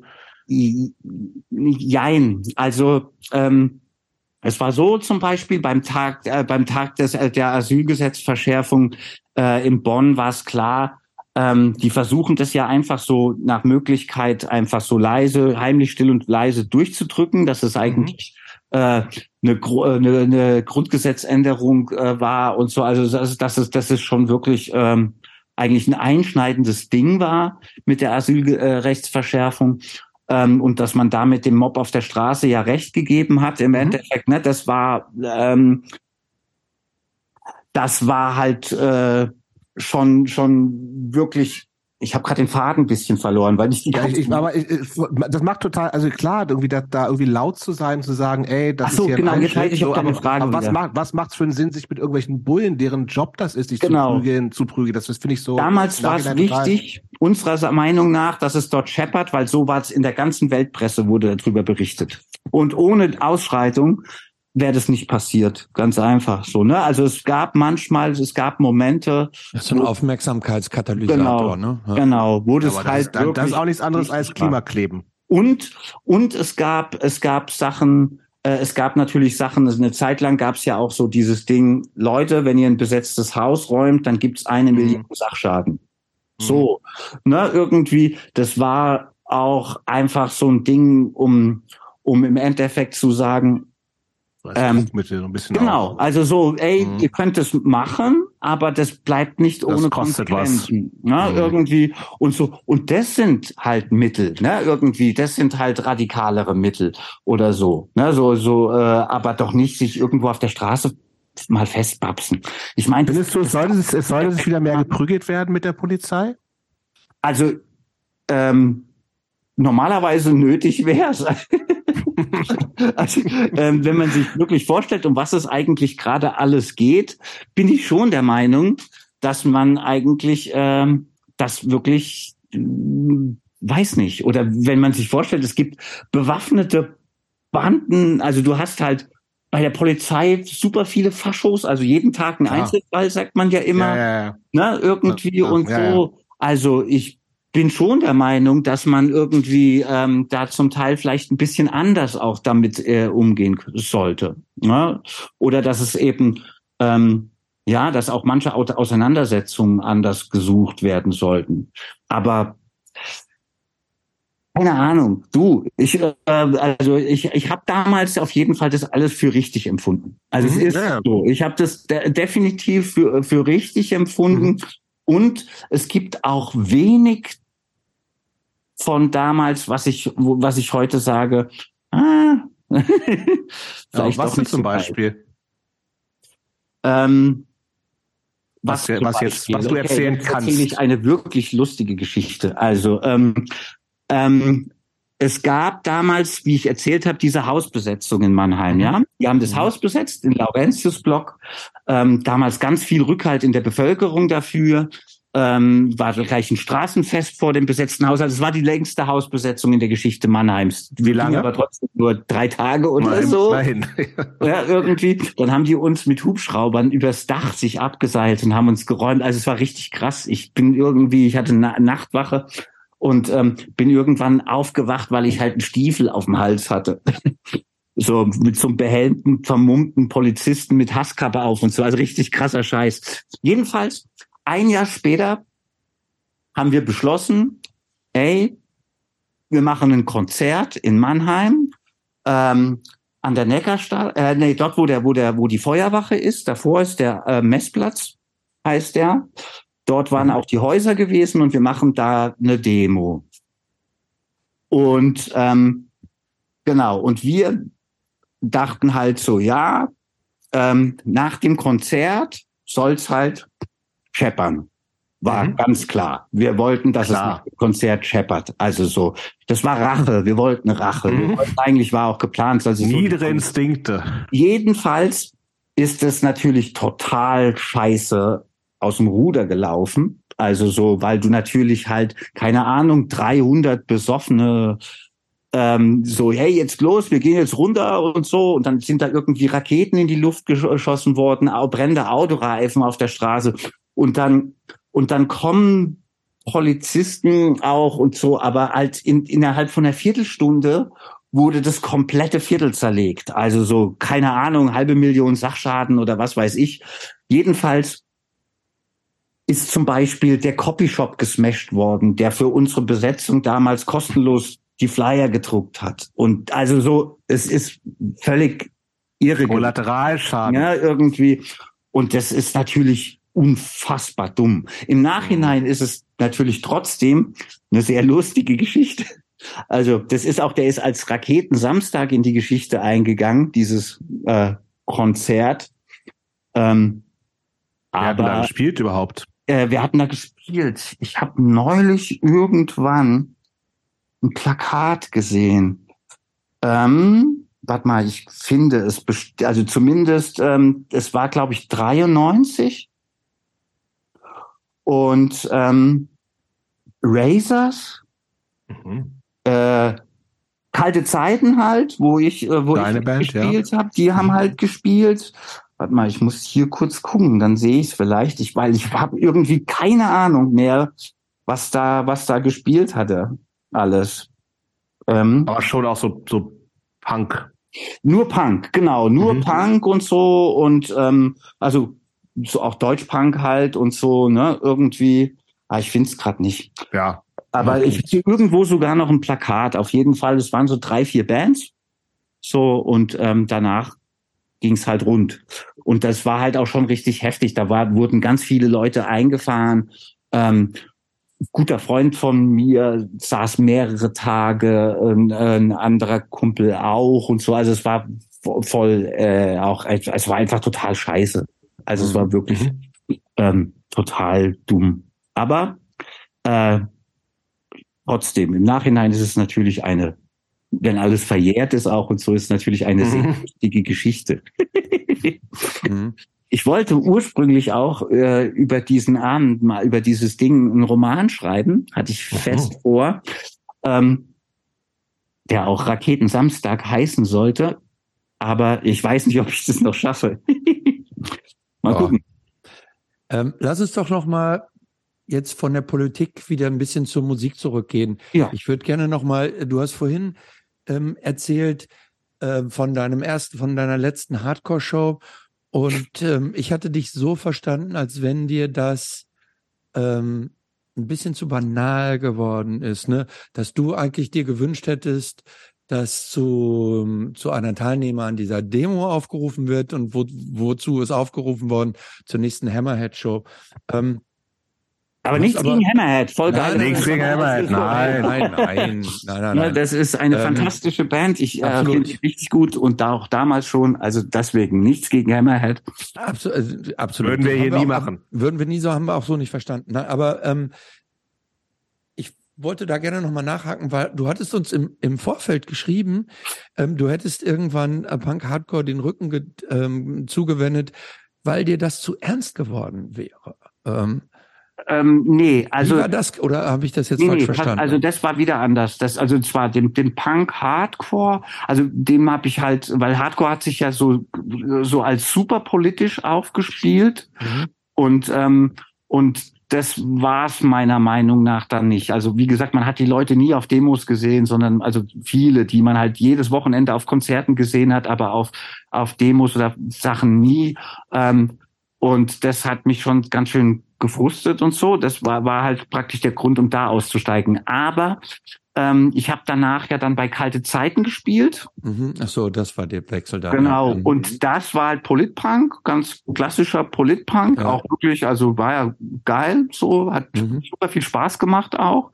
Aber wurde mir dann irgendwann wirklich zu, zu alle Texte super politisch, äh, völlig ernst und ich hab Sehr halt ernst. Ich habe es heute gerade nochmal gehört und dachte mir, oh, puh. Alles, immer, ne? Also jeden ja, ist, einzelne Text. Ist nicht, so, ist nicht so viel Spaß dabei gewesen. Genau, und das, und ich wollte dann, also das war dann für mich so ein Grund, dann irgendwann ich, wieder was anderes zu machen. Und da habe ich dann halt praktisch VSK und das war wirklich das fast das genaue Gegenteil quasi. Also wir hatten schon auch politische Aussagen, aber selbst die waren dann eher so, ähm, ja, so eher lustig halt auch, ne? Irgendwie mhm. schon fast was Fun-Punkiges.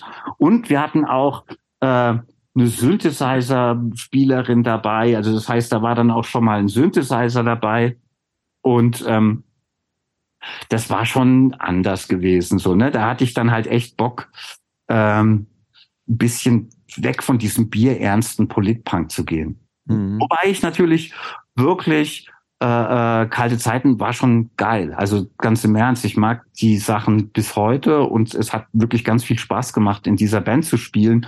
Und es waren halt auch, ähm, also ich habe die ja mit einem mit einem guten Genossen damals und auch eine guten Genossin gegründet, also mit einem Genossen erst gegründet und dann kamen halt irgendwie noch andere dazu und so. Und ähm, manche waren gar nicht so hart politisch, die da dabei waren. Ähm, genau, also ich war zum Beispiel mit dem Gitarristen dann irgendwann, wir waren beste Freunde, der Gitarrist und ich, ähm, der dann äh, irgendwann leider gestorben ist an Drogen und ähm, über den habe ich auch ein Lied gemacht äh, mit Egotronic dann, deine Melodie heißt es. Mhm. Genau. Und ähm, aber ähm, das, das wurde, also die, das waren schon eigentlich auch Leute, die, die, ähm, die auch andere Themen gut gefunden hätten. Aber der Udo, der wirklich ein Top-Typ ist, keine Frage, Spitzentyp. Und ich fand auch seine Texte, finde ich bis heute super. Ähm, aber es gab halt nur Politsachen im Endeffekt. Mhm. Das war alles nur politisch und so. Und das sollte auch so sein. Und ich dachte dann irgendwann, hey, ich habe auch noch ein anderes Leben. Also ich bin dann auch auf, auf, auf Techno-Partys gewesen, habe gerne ausschweifend gefeiert und so. Und dann fand ich, das hat sich, muss, sich, musste sich mehr die Waage halten irgendwie. Ne? Mhm. Du, du, ich habe auch äh, in einem Interview von dir gelesen oder gesehen, gehört, da hast du sinngemäß sowas gesagt, dass du nicht die in der die Tugend in der Entbehrung nicht so wirklich siehst, sondern dass der Genuss mehr zelebriert werden genau. müsste. So Luxus für alle. Genau, also Erklär das, das noch mal ein bisschen. Naja, irgendwie, also ich finde ja zum Beispiel, was auch der Disaster, dieser Rapper, der jetzt gerade ganz gut am Durchstarten ist, ein guter Typ, glaube ich. Ich kenne ihn nicht, aber ich glaube, dass er ein, ein guter Typ ist. Jedenfalls ähm, ähm, dass eben nicht das Ziel sein muss, irgendwie sozusagen Armut für alle zu fordern, was ja irgendwie äh, auch Teile der Linken halt äh, gemacht haben oder so, ne? Irgendwie, also so, so, so eine Entbehrung halt zu propagieren. Und ich war schon der Meinung, irgendwie, also das Ziel muss sein, dass jedem ein gutes, angenehmes und schönes Leben äh, äh, zu gewährleisten ist. So, ne? Irgendwie, also also praktisch quasi umgedreht Luxus für alle. Ne? Irgendwie äh, äh, das, das ähm, war dann im Endeffekt oder ist auch bis heute eigentlich meine meine politische Einstellung, ne? dass es nicht irgendwie nicht vereint im Verzicht, sondern äh, vereint im Genuss und eben, weil ich meine, das das Leben soll ja auch eine Freude sein. Mhm. Ja, und ich äh, habe das natürlich eine Zeit lang auch extrem mit Genuss verbunden, das, äh, äh, äh, die Freuden des Lebens, aber das äh, bedeutet ja auch für jeden was anderes. Ne? Im Endeffekt bedeutet das ja schon für jeden was anderes. Mhm. Ähm, genau. Ja. Ähm, du hast es jetzt schon ein paar Mal erwähnt, dass du dann so langsam immer mehr in die Techno-Party-Szene so reingekommen bist. Ähm, wie kam das eigentlich? Wie bist du da reingekommen? Wie, wie, wie, wie hat so dieses Elektro-Ding äh, dein, dein Herz erwärmt? Woher kam das? Naja, wie gesagt, ich bin ganz früh schon auch, ähm, weil halt eben, ich bin in Mannheim oft ins AZ gegangen, aber in Mannheim gab es auch das Milk. Und das war zum Beispiel ganz früher schon einer der Elektro-Clubs. Ähm, mal ganz kurz, ich zieh mal um der Kati ist heute außer Rand und Band und ich weiß ja. nicht, warum der die ganze Zeit pfeift und deswegen wechsle ich jetzt mal das Zimmer. Ich glaube, weil, weil Ja, jetzt ist er mitgekommen natürlich. Natürlich. Weil so äh, die, die Mami nicht da ist und er ist schon so Mami-Söhnchen. Naja, jedenfalls war ich sehr, sehr früh, ähm, bin ich schon auch auf Techno-Partys gegangen. Also ganz früh, 93 oder so war ich das erste Mal im Milk. Dann 94 war ich sehr viel auch im Omen gewesen in Frankfurt, im Club von äh, Sven Feth und habe halt quasi so beides gemacht. Jetzt im Moment beim Shop verpacken. Du sperrst die Katze jetzt aus. Ich sperre sperr die Katze aus. Ah, Katze ausgesperrt. Okay. ähm, so, ähm, genau, da bin ich halt dann schon viel auf Techno-Partys gegangen und ähm, hatte dann dort auch schon einfach meine Liebe auch für elektronische Musik äh, entdeckt und vor allem gerade der Anfang des Techno, da waren ja ganz viel, gab's illegale Partys. Mhm. Also Leute haben In irgendwelchen alten Fabriken, Lokalen, was weiß ich. Genau, so Unterführung, die Lampen angezapft, irgendwie Mhm. äh, Strom und dann halt irgendwie Party gemacht. Das fand ich total geil. Also, dass es sowas gab, ne? Das war wirklich wild und äh, super. Genau. Und das hatte halt auch eben, fand ich die Musik auch gut. Und ähm, aber was für mich wirklich ein einschneidendes Erlebnis war, musikalisch mich dann selbst zu verändern, war ein Andreas Dorau-Konzert 1996, glaube ich. Ähm, ich bin auf ein Andreas Dorau-Konzert gegangen und äh, zu der Platte äh, 70 Minuten Musik ungeklärter Herkunft, glaube ich. Und danach war die Welt eine andere. Ich kam aus, ich kam raus nach dem Konzert und dachte, das geht also auch. Und dann habe ich einen früheren Klassenkamerad von mir angerufen und der, weil ich wusste, der machte schon Techno. Und ich so, ey, du musst mir beibringen, wie man elektronische Musik macht. Und aber ganz kurz, Andreas Dorau hat, also ich muss gestehen, da bin ich so ein bisschen schwach auf der Brust. Ich kenne von Andreas Dorau tatsächlich nur Fred vom Jupiter. Ja, Ähm, bekanntestes Ding. äh, So, aber hat der auch äh, Elektro gemacht? Ja, ja, total. Also die, die 90er Platten von ihm sind meine absoluten Lieblingsplatten. Also die gehören auch auf jeden Fall in die Top 5 meiner Lieblingsplatten. Ähm, also so, so ähm, 70 Minuten Musik ungeklärter Herkunft zum Beispiel und die neu, das sind für mich so unglaubliche Platten. So, ne? Irgendwie ähm, ähm, das sind einfach, das ist einfach der absolute Oberhammer. Der hat halt irgendwie so, der hat schon so trotzdem so eine, so eine, so eine punkige Attitüde gehabt, lustigerweise, so, ne, irgendwie, das war halt so alles, also ist alles erlaubt, so unter dem Motto, ne, irgendwie, also das fand ich ja dann schon wieder so ein Ding, frei, äh, ähm, quasi auch mit Mitteln, die halt möglich ist. Das ist ja eigentlich ganz im Geiste des Punks. Plötzlich Mhm. halt eben sich mit so ähm, günstigen Mitteln äh, elektronische Sachen zu kaufen und dann Musik zu machen. Ne? Und ähm, und er äh, war war wirklich Andreas Dorau ist diese Platten kann ich, wenn du wenn du noch mal ja so einen Zugang versuchst zu finden, dann hör dir mal die, das Album neu oder das Album 70 Minuten Musik ungeklärter Herkunft an. Das ist wirklich ganz großartig. Also mm, Übrigens, noch ein Grund, um, äh, um Heinz Rudolf Kunze zu hassen.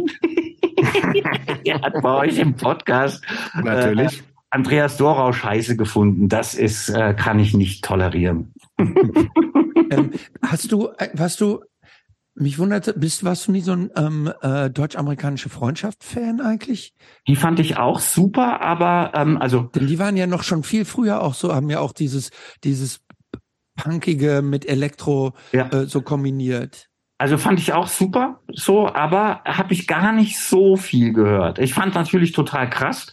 Die waren, glaube ich, damals in der Hitparade mit der Räuber und der Prinz, Mhm. was ja wirklich schon so ein ganz klar ging es da auch um Homosexualität. Also Mhm. das war schon so und das war der Hammer. Also das war einfach der Hammer. Das ähm, eine Band, also das fand ich eher noch geiler als die Musik von denen. Fand ich Mhm. eigentlich, dass die so eine Homoerotik so so dann auch äh, ähm, da dann präsentieren, das ist einfach stark. Oder ich habe neulich noch mal gelesen, wo dann irgendwie der äh, Gabi Delgado gefragt wurde, ob die denn rechts sind oder so, weil die ja so ein bisschen Mhm. auch so äh, faschomäßig ähm, Ästhetik.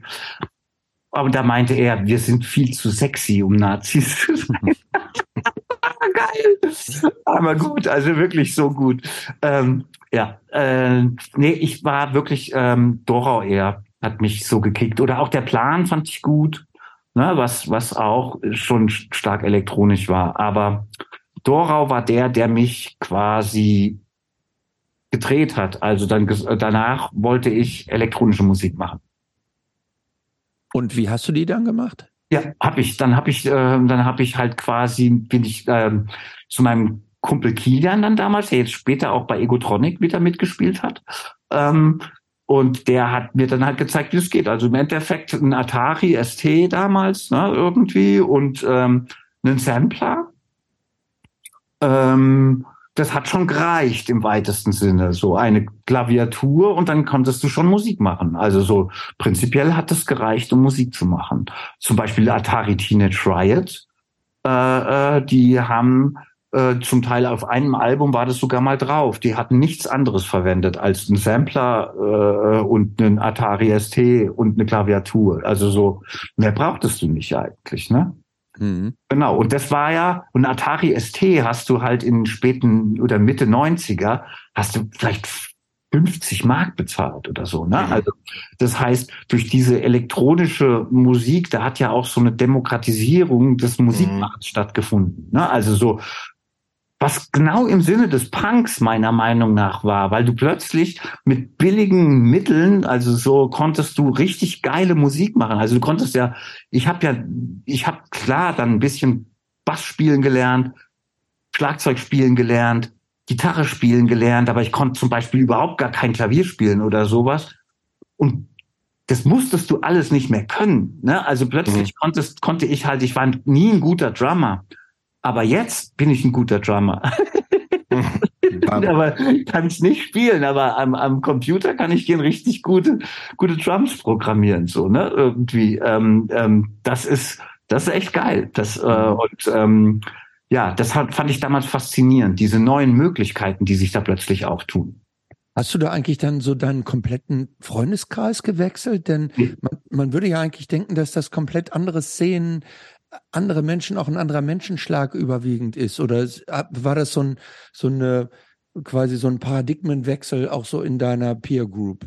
Nee, eigentlich gar nicht. Und zwar interessanterweise war es halt so, also innerhalb meiner Peer Group, sag ich mal, die damals wirklich groß auch schon war, wirklich viele Leute, die ich halt äh, kannte, ähm, also innerhalb der Group äh, bin ich ein bisschen mit anderen Leuten dann abgehongen oder so. Aber weil mhm. manche, die halt mir öfters eine gute Freundin, mit der ich dann ständig auf Techno-Partys gegangen bin, die halt auch eigentlich eine Punkerin war und so, ne, irgendwie. Mhm. Ähm, ähm, und und es war halt geil, dass ein guter Genosse von mir dann, also damals haben ein paar gute Genossen von mir, haben dann das Milk übernommen und haben dann oben also an einem Tag die Woche und da war dann oben Punk und Indie und mhm. unten Techno. Und dann haben die das schon so miteinander verknüpft. Also ich hatte Glück, dass ich da schon einfach Leute kannte, die halt auch beides gut fanden. Und dann ähm, hat sich es natürlich insofern verändert, weil ich halt dann da unten aus der Gegend ein bisschen weggezogen bin. Also mhm dadurch hat sich dann eher, also Egotronic habe ich zum Beispiel in Kassel gegründet, ne, ja. irgendwie und ähm, und das ist einfach 300 Kilometer weg von wo ich früher gewohnt habe und so, das war dann halt, na klar, dann hat man halt andere Leute um sich. Aber ähm, ich hätte nicht den Freundeskreis wechseln müssen, weil ich elektronische Musik plötzlich gut fand. Hm. Aber ist sie, also das als Solo-Projekt quasi auch gestartet, ne? Du hast also mit dem Kilian dann irgendwann zusammen. Ja, ja. Da sitzt man ja viel zu Hause. Also eigentlich Ach, ja, man alleine. Musik, ne? Genau, ja. aber es ist ja genauso, ob man jetzt mit zwei, drei Leuten im Proberaum ist oder so, man kreiert irgendwas so, ne? Ja. Aber war für dich in dem Fall auch gleich klar, das ist was, was ich irgendwie auch aufführen will und anderen ja, zeigen will? Absolut, weil immer für mich Konzerte halt das Wichtigste gewesen sind. Mhm. Also es war immer so, ich wollte halt auch das Feeling von Konzerten und ähm, ich hatte ja sogar, noch bevor ich mit Elektronik angefangen hat, hatte ich mir so schon mal ein Vierspurgerät gekauft und habe dann auch alleine Musik gemacht, habe alle jedes mhm. Instrument mhm. alleine eingespielt und so um um um also weil ich habe schon ich habe immer so ein Problem mit Bands gehabt irgendwann, weil weil weil oder die mit dir. Ja, oder ja, also nee, mhm. also Ja, bestimmt auch. Also keine Frage. Die mit mir Mhm. auch, auf jeden Fall. Aber mein Problem war, Bands ist ja so, du hast, je mehr Leute du hast, dann sind die. Geschwindigkeiten auch Ja, immer unterschiedlich. Und ich wollte irgendwann nichts anderes als Musik machen. Mhm. Und habe halt plötzlich jeden Tag Musik gemacht irgendwann. Jeden Mhm. Tag.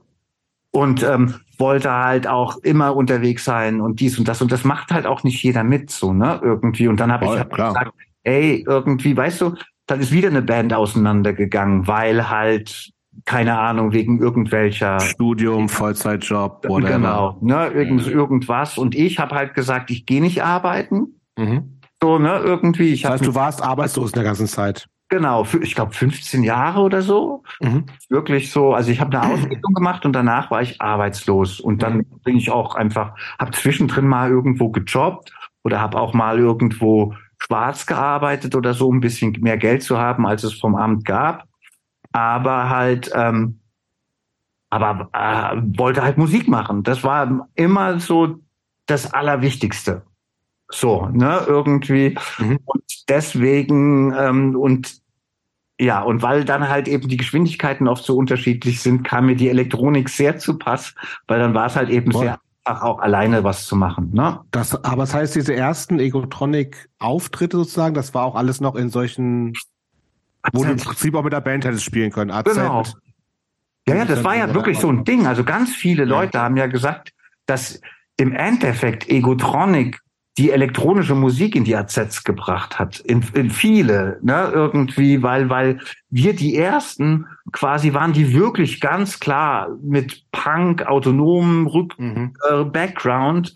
Ähm, also auch mein mein mein Kumpel Herm, mit dem ich am Anfang Egotronic, der mit der der mit mir live da unterwegs war, auch ein Punker so ne irgendwie. Mit dem habe ich auch schon zusammen bei VSK gespielt und so. Okay. Und und ähm, und wir waren ja, das, also wir haben natürlich nur in Arztes gespielt. Wir haben in Arztes oder in irgendwelchen WGs oder oder auf Demonstrationen haben wir dann irgendwann auch oft gespielt und so viel Soli-Sachen und so. Das war natürlich unsere Welt so, ne? Irgendwie. Ich hätte auch eigentlich fast nie, nie mir vorstellen können, dass sich das mal ändert, dass wir irgendwann halt natürlich irgendwie plötzlich normalen Clubs spielen oder auch größere Sachen spielen oder Ja, große das, Festivals. also das, das vielleicht, also um gar nicht allzu viel oder ganz zu lange über Egotronic zu reden. Also ich ja. kannte die Band natürlich so, ne? Und äh, aber ich habe hab jetzt erst irgendwie in, in Vorbereitung hier auf den Podcast irgendwie, ähm, also für mich war die auch irgendwann einfach, weil klar war, das kommt aus einer bestimmten politischen Haltung,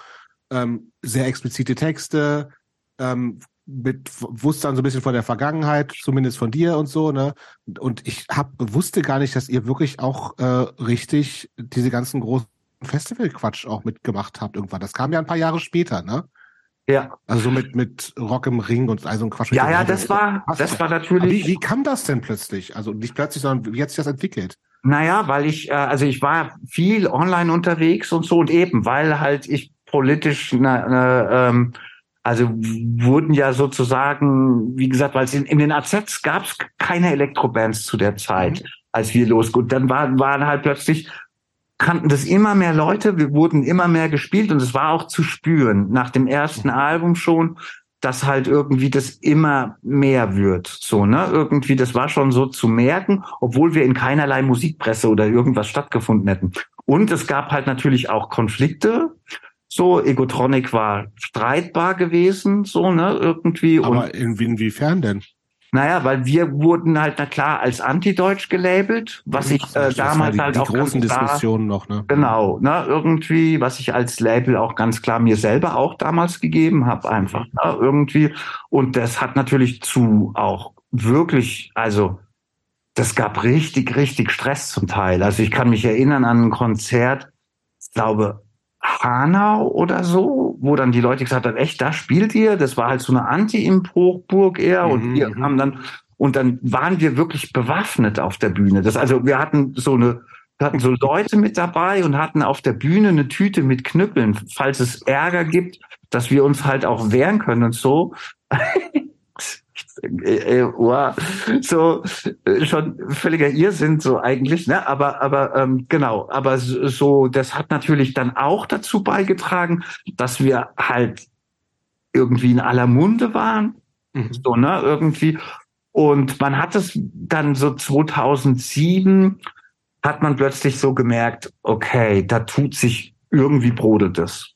Aber mhm warum dann, also dass dann plötzlich als 2007 die Lustprinzip-Platte kam, dass dann plötzlich irgendwie das explodiert ist, damit hat keiner, so haben wir damit nicht. Aber was, was heißt, was heißt denn explodiert? Also wie denn und wie, wie hast du es dann gemerkt? Naja, wir waren das erste Konzert, 300er Laden in Berlin und das ist ähm, sau viel halt. Ne? Ja, aber da standen halt vorne dran mindestens doppelt so viele. Die konnten gar okay. nicht rein. Also wir waren haben im Endeffekt vor 300 da drin gespielt, aber es standen halt noch mal 600 draußen.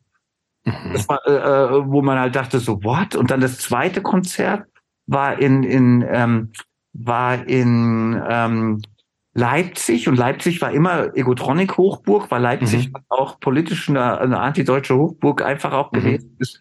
Ja, und Leipzig war Egotronic Hochburg und dort kamen wir an und dort waren, kamen 700 Leute beim, beim, beim Zeitkonzert. Wir so, what? Was? So, ne? Mhm. Also das haben wir, weil damals gab es keinen Vorverkauf. Ne? Also mhm. da waren so ganz normal, das ist Abendkasse, das, wie man das halt kennt aus den AZ-Konzerten. Genau, klar, ja. Und so. Und dann äh, kamen wir in jedem Laden, wo wir ankamen, war die Schlange endlos. So, wir dachten, mhm. was ist jetzt los, ne? Irgendwie. Und dann wurden halt, also gezwungenermaßen irgendwann halt andere Clubs, also eben, ja, viele normale Clubs auch darauf aufmerksam und dann halt die Festivals, ähm, halt irgendwann jetzt eben sogar äh, Hurricane Southside, was für mich der Wahnsinn war. Also nach dem Hurricane, nach der Show, das war auch wirklich die erste, wo wir, glaube ich, sofort, keine Ahnung, 10.000 Leuten gespielt haben und ich bin von der Bühne runter und habe sofort geweint, so, also weil ich dachte, krass, und ist doch ultra krass. Um noch eins nur davon, weil wie gesagt, wir wollten ja gar nicht so viel über Egotronic jetzt reden, was ich auch okay finde.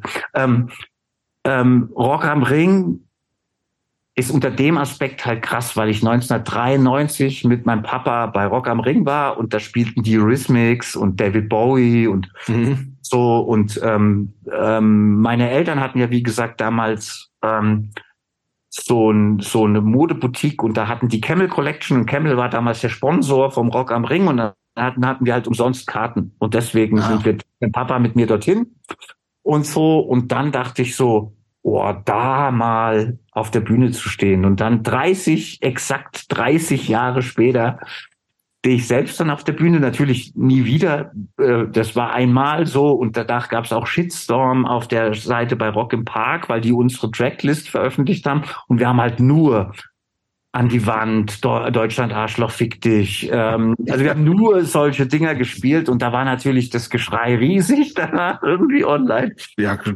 ich, ich, ich habe euch da überhaupt nicht gesehen. Also das war mir total ja, ja. unbewusst, dass ihr auch sozusagen in diesem klassischen Rock-Business auch da funktioniert. Hat, wie passt das denn? Also wie passt das überhaupt? Gab es da Diskussionen vorher, nachher? Nee, das war einfach, wir warten halt eine Zeit lang auch einfach eine Hype, so, ne? Also das gab es einfach. Und dann kamen halt auch die großen. Auch, sorry, dass ich kurz unterbreche. Haben da eigentlich auch mal so große Labels bei euch angeklopft? Nee, dafür waren wir, glaube ich, immer zu. Also wir waren ja auch so politisch immer zu, äh, also so ne, so eindeutig halt so, ne? zu heftig auch, ne? Also mhm. so so die die Aussagen, ne? Das, das KIZ sind die nicht auch so? Ja, ja, aber das ist ja immer sowas. Aber das ist ja immer mit so einem Augenzwinkern. Mhm. Und das war bei uns nicht. Also so, ne, irgendwie Deutschland Arschloch fick dich, das, da, da ist nichts lustig. Da gibt's keine Augenzwinkern. Genau, da gibt's keine Augenzwinkern, das ist so gemeint. Und, mhm. und also äh, äh, das war schon anders. Also so, ne, irgendwie, aber trotzdem kam halt eine Zeit lang irgendwie dann auch solche Festivals nicht daran vorbei, lustigerweise. Und ich fand es natürlich geil, das mal mhm. gemacht zu haben. Ne? Also deswegen sage ich ja auch, ey, ich bin wirklich sehr, sehr zufrieden, wie mein Leben gelaufen ist. So jetzt mhm. irgendwie. Ich mhm. habe wirklich so ganz viel tolle Sachen erleben dürfen äh, ähm, mit der Musik. Ähm, und bin aber auch froh, dass das jetzt nicht mehr mein Haupterwerb ist oder so. Das ist auch gut. Und ähm, aber ja, ja, das war schon äh, eine verrückte verrückte Zeit. Also das liegt dann Mhm. natürlich auch damit daran, dass wir das Genre Elektropunk quasi mit, wir waren mit die ersten, wir haben das halt mitgeprägt sozusagen. Ne? Das, äh, das spielt dann natürlich alles eine Rolle, dass das halt dann ähm, so abgegangen ist. Was- verdient man eigentlich für so einen Rock am Ring Auftritt? Naja, also die kleinen Bands kriegen nicht so viel. Die großen kriegen Unsummen. Aber wie viel ist denn nicht so viel? Ist das denn so 20.000 nicht so viel oder wie viel ist nicht so nee, viel? nee, nee, also nee, nee, wir haben, was weiß ich, vielleicht drei gekriegt oder so. Ach so, hm. Ja, irgendwie, ich weiß nicht genau. okay, ja, okay. Ja, also ich das, hatte überhaupt kein Gefühl dafür, in, von welchen Größenordnungen wir das da Ding sprechen. ist halt wirklich, dass halt die, also das bei den Festivals, das ist sozusagen die Preispolitik bei den Festivals, die hat sich total pervertiert. Die großen Mhm. Acts, die kriegen halt Unsummen und bei den kleinen versuchen sie halt zu drücken, was es geht, weil die Leute natürlich auch froh sind, wenn sie da spielen können und halt, wenn Mhm, du dann klar. halt mal, ich meine, weißt du, was das für ein Erlebnis war, als ich das erste Mal auf dem Hurricane-Gelände, wie Mhm. gesagt, wenn dann da, keine Ahnung, 8000 Leute raven gegen Deutschland brüllen, da lief Mhm. eiskalt den Rücken runter, so, ne, das ist natürlich totaler Irrsinn und dann haben wir halt, keine Ahnung, nicht mal 2000 Euro gekriegt, glaube ich, oder so. Ne? Irgendwie. Und ähm, ja, aber ähm, wir waren aber auch nie eine besonders kost, äh, kosten, also wir waren nie eine besonders teure Band, davon mal abgesehen. Mhm. Äh, und außer und auch davon mal, dass wir halt halt auch äh, ähm, im Gegenzug immer ganz viele Soli-Shows gespielt haben, Mhm. Mir wirklich total wichtig war. So, ne, irgendwie ähm, Egotronic äh, hat, also ich weiß nicht, wie viel Geld wir für im Endeffekt Soli-Zwecke eingespielt haben, aber das ist wirklich ganz viel, hat sich über die Jahre ganz schön gesammelt. Also das war für mich immer ein total wichtiger Punkt und da bin ich ganz Punker geblieben oder so, ne? Irgendwie so, so DIY-Sachen finde ich nach wie vor fantastisch und ähm, genau. Apropos äh, Punker geblieben, ähm, wie, woher kam denn diese Connection eigentlich zu Walter Schreifels? Ja, das war eben, also das war 2008, Anfang 2008 spielten, also schrieb mich jemand an und sagte, hast du mal geguckt auf der MySpace-Seite von Walter Schreifels, der hat als seine äh, Signatur äh, äh, Raven gegen Deutschland oder wir haben euch was mitgebracht, Bass, Bass, Bass oder so stehen. Und ich so, äh, nee. Und dann habe ich halt versucht, das mal so zu eruieren, was da passiert ist. Und ähm, wir haben im Januar 2008, also gerade als so der Egotronic-Hype sozusagen losging, bei unser, kamen wir dann irgendwann Ende der Tour und haben im Festsaal Kreuzberg gespielt. Und ähm, da waren Leute, ich kannte einige Leute, wusste ich nicht, aber äh, so Leute, die bei Tomte spielten und die Mhm. Ja, der ja. Liveband von Walter Schreifels äh, ähm, in Deutschland dabei. Und dann haben wir die, hey, wir gehen heute Abend zu Egotronic, kommst du mit? Und dann ist Walter mitgegangen und ähm, und fand's total geil. Und dann irgendwann habe ich eine persönliche Nachricht bei MySpace gekriegt. Ja, ey, ich bin Walter so und ähm, falls du irgendwann mal Bock hast bei einem Song ähm, einen amerikanisch, äh, englisch sprechenden äh, Gastsänger zu haben, da hätte ich Bock drauf. Und ich so, Yes, of course. äh, äh, 86 kam, glaube ich, die Star Today raus. Ich weiß es doch, weil ich irgendwie, ähm, weil ich, also äh, ich hatte mir beim Skaten den Arm gebrochen, lag im Krankenhaus und da habe ich dann irgendwie die die Star Today Platte gekriegt und dachte, oh, wow, was für ein Album, so und hab die halt so geliebt und dann plötzlich irgendwie hatte diese Nachricht von Walter Schreifels und dachte, Hm. gibt's nicht so, ne? Irgendwie dachte erst, das ist ist ein Witz oder so, ne? Aber nee, und dann haben wir halt gesagt, ey, Logo, cool. Und ich mein, meinte ich halt, komm doch mal bei uns vorbei dann und, und sing was ein. Und dann war das halt eben bei der 2008er Platte, bei dem Lied Kotzen. Mhm. Es war halt schon so fa fast fertig und dann habe ich halt eine, eine Strophe Platz gelassen und der kam dann wirklich in mein zugemülltes Zimmer und äh, und stand dann da. Wir hatten ja kein Studio und nix, ne? Irgendwie stand dann da bei mir im total zugemüllten Zimmer und quatscht da halt. Also ich hatte halt ein Mikro aufgebaut und halt auch so einen Popschutz, wie du den jetzt da hast Mhm. na, irgendwie und äh, ähm, und dann hat er das halt eingesungen und meinte, ey, voll geil und so. Und ähm, so kam das zustande, weil der war zu der Zeit halt öfters in Deutschland gewesen. Ja, eine Zeit lang in Berlin gewohnt. Genau, und hat dann, Mhm. war dann in Berlin und dann stand, ich hatte, kann mich, das kann ich immer noch nicht glauben, sozusagen, dass plötzlich in meinem Zimmer so dann Walter, Walter Schreifels neben mir stand. Ich dachte, das gibt's nicht einfach, ne? Das ist, das ist schon wirklich verrückt gewesen. Also, das ist, ich sag ja, ich bin so dankbar, was, dass solche Sachen passiert sind, ne? Irgendwie, ich meine, äh, mit mit Rott von den Ärzten zusammengearbeitet, so ne irgendwie ähm, äh, Walter Streifels, also wirklich so ganz viele Sachen Prägende Leute für dich ja auch. So, ne? zusammen was gemacht. Der, der, der Mann, also so, weißt du, danach habe ich auch gesagt, jetzt kann nichts mehr kommen mit Egotronic. Das auch ein Punkt war, wo ich gesagt habe, okay, es reicht, ich habe es durchgespielt sozusagen. Ne? Irgendwie, was ich, was ich damit erreichen wollte, ist wirklich zu Ende gespielt. So, ne? Das ist einfach unglaublich vom Feeling, weil ich meine, Ärzte, ich war unfassbarer Fan. Und dann, als sie sich wieder gegründet haben, so, ne, irgendwie das Glück, dass übrigens mein Mitbewohner, ähm, der hieß mit Nachnamen Schunder. Ich weiß nicht, ob ihr, ob euch das vielleicht was sagt. Ein Song namens Schunder, natürlich. Genau. Das war, genau, also so, ähm, ich musste auch sehr lachen, als dieser Song plötzlich rauskam, ein Song namens Schunder und ich dachte so, aber Hammer. Ähm, genau, sehr lustig, äh, aber das nur so am Rande.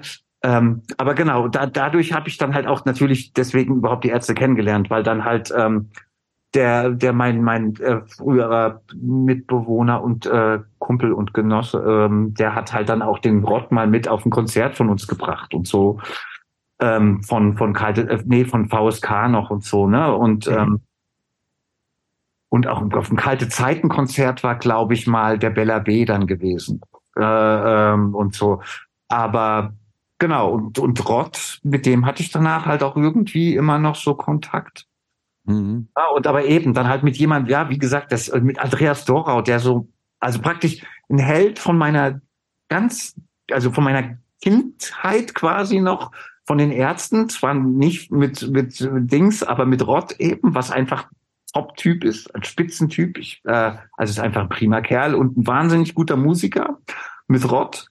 Dann halt eben mit, mit jemand aus der Hardcore-Phase, ja, mit Walter Schreifels. Und dann am ganz zum Schluss noch mit Andreas Dorau, der dafür verantwortlich ist, dass es Egotronic überhaupt gibt. Also Rund auf jeden Fall. ja, Eine runde Wahnsinn. Also Sache. ganz im Ernst, das ist wirklich so, wo ich sage, ey, also ich habe alles, was ich mit der Musik irgendwie mal machen wollte, habe ich ja auch irgendwie gemacht. Deswegen, ich bin dann, was das betrifft, wirklich rundum zufrieden. Ich bin nie reich geworden und es ist voll okay. also ich, Aber ähm, du formulierst das jetzt schon fast wie so ein Schlussstrich. Ähm, lass uns doch jetzt vielleicht gerade mal an dieser Stelle ein kleines bisschen jetzt vorspulen, nämlich Ja. zu, zu, zu dem März 2023. Ja. Äh, da, da hast du ja auf deinen Social Media Kanälen, äh, Jobs hat es eingangs schon gesagt, hast du äh, verkündet, dass du deine musikalischen Aktivitäten jetzt erstmal ruhen lassen musst, weil du äh, die Diagnose bekommen hast, du hättest einen unheilbaren Krebs genau. und jetzt würde eine palliative äh, Chemotherapie bei dir eingeleitet. Wie kam es zu der Krebsdiagnose? Hast du, hast du davor, also ist das zufällig aufgefallen oder hast du irgendwas Ja. gemerkt? Also es ist, es ist so, ich habe wirklich eine, eine, eine richtig fiese Krankheitsgeschichte eigentlich. Ich habe vor ziemlich genau zehn Jahren habe ich Rheuma gekriegt.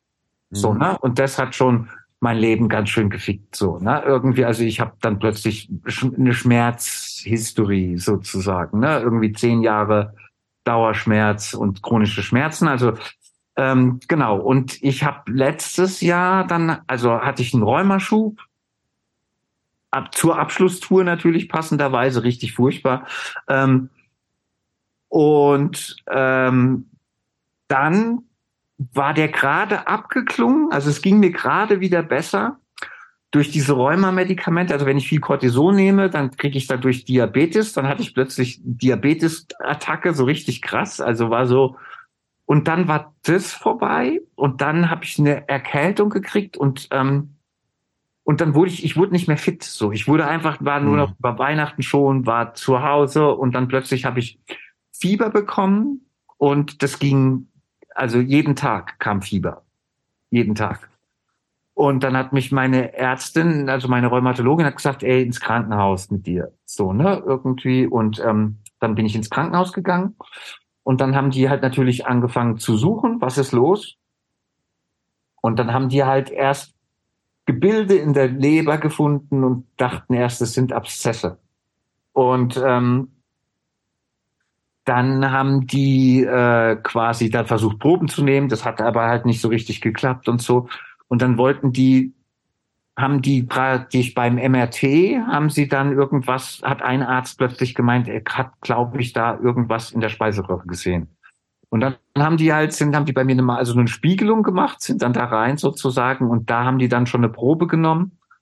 Und dann war schon mal klar, ich habe äh, Speiseröhrenkrebs.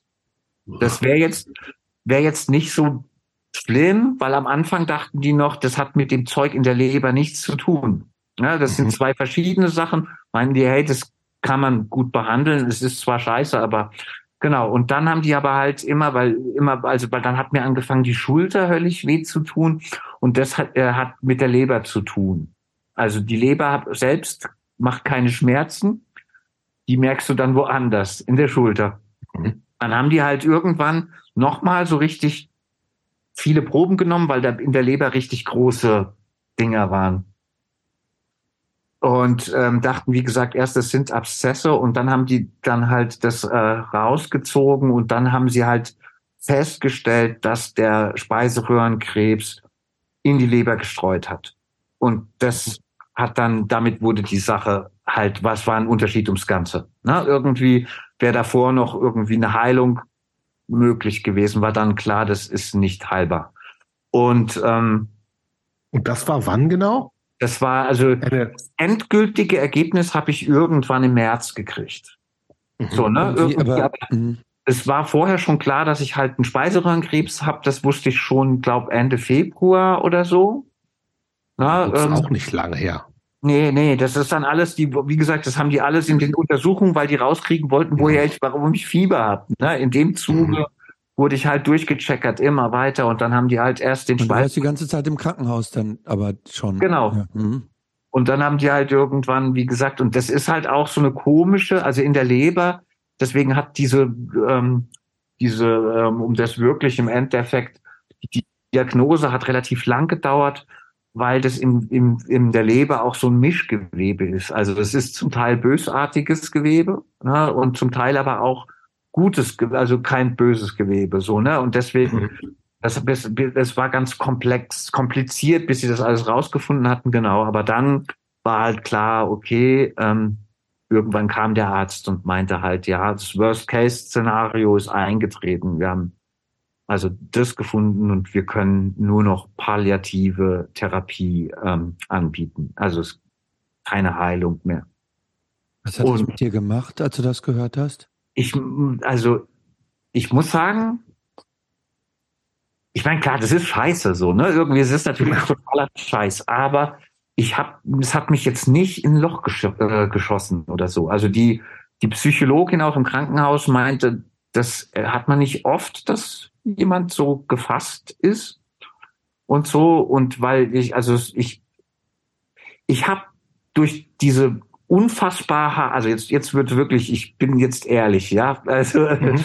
ähm, ich hatte durch diese extremen Rheumaschmerzen, die zum Teil so heftig waren, dass ich mir schon Zeitlimits gesetzt habe, dass ich gesagt habe, wenn der Schmerz noch ein halbes Jahr so weitergeht, dann höre ich auf. Also dann, dann, mhm. also das heißt, ich habe der Tod gar nicht, dass ich, dass ich irgendwie äh, selbstmordgefährdet wäre normalerweise, aber durch diese es war nicht mehr zu ertragen zum Teil einfach. Ne? Mhm. Dass ich dann halt sagte, okay, also das heißt, ich habe mich mit dem Tod schon ziemlich intensiv auseinandergesetzt.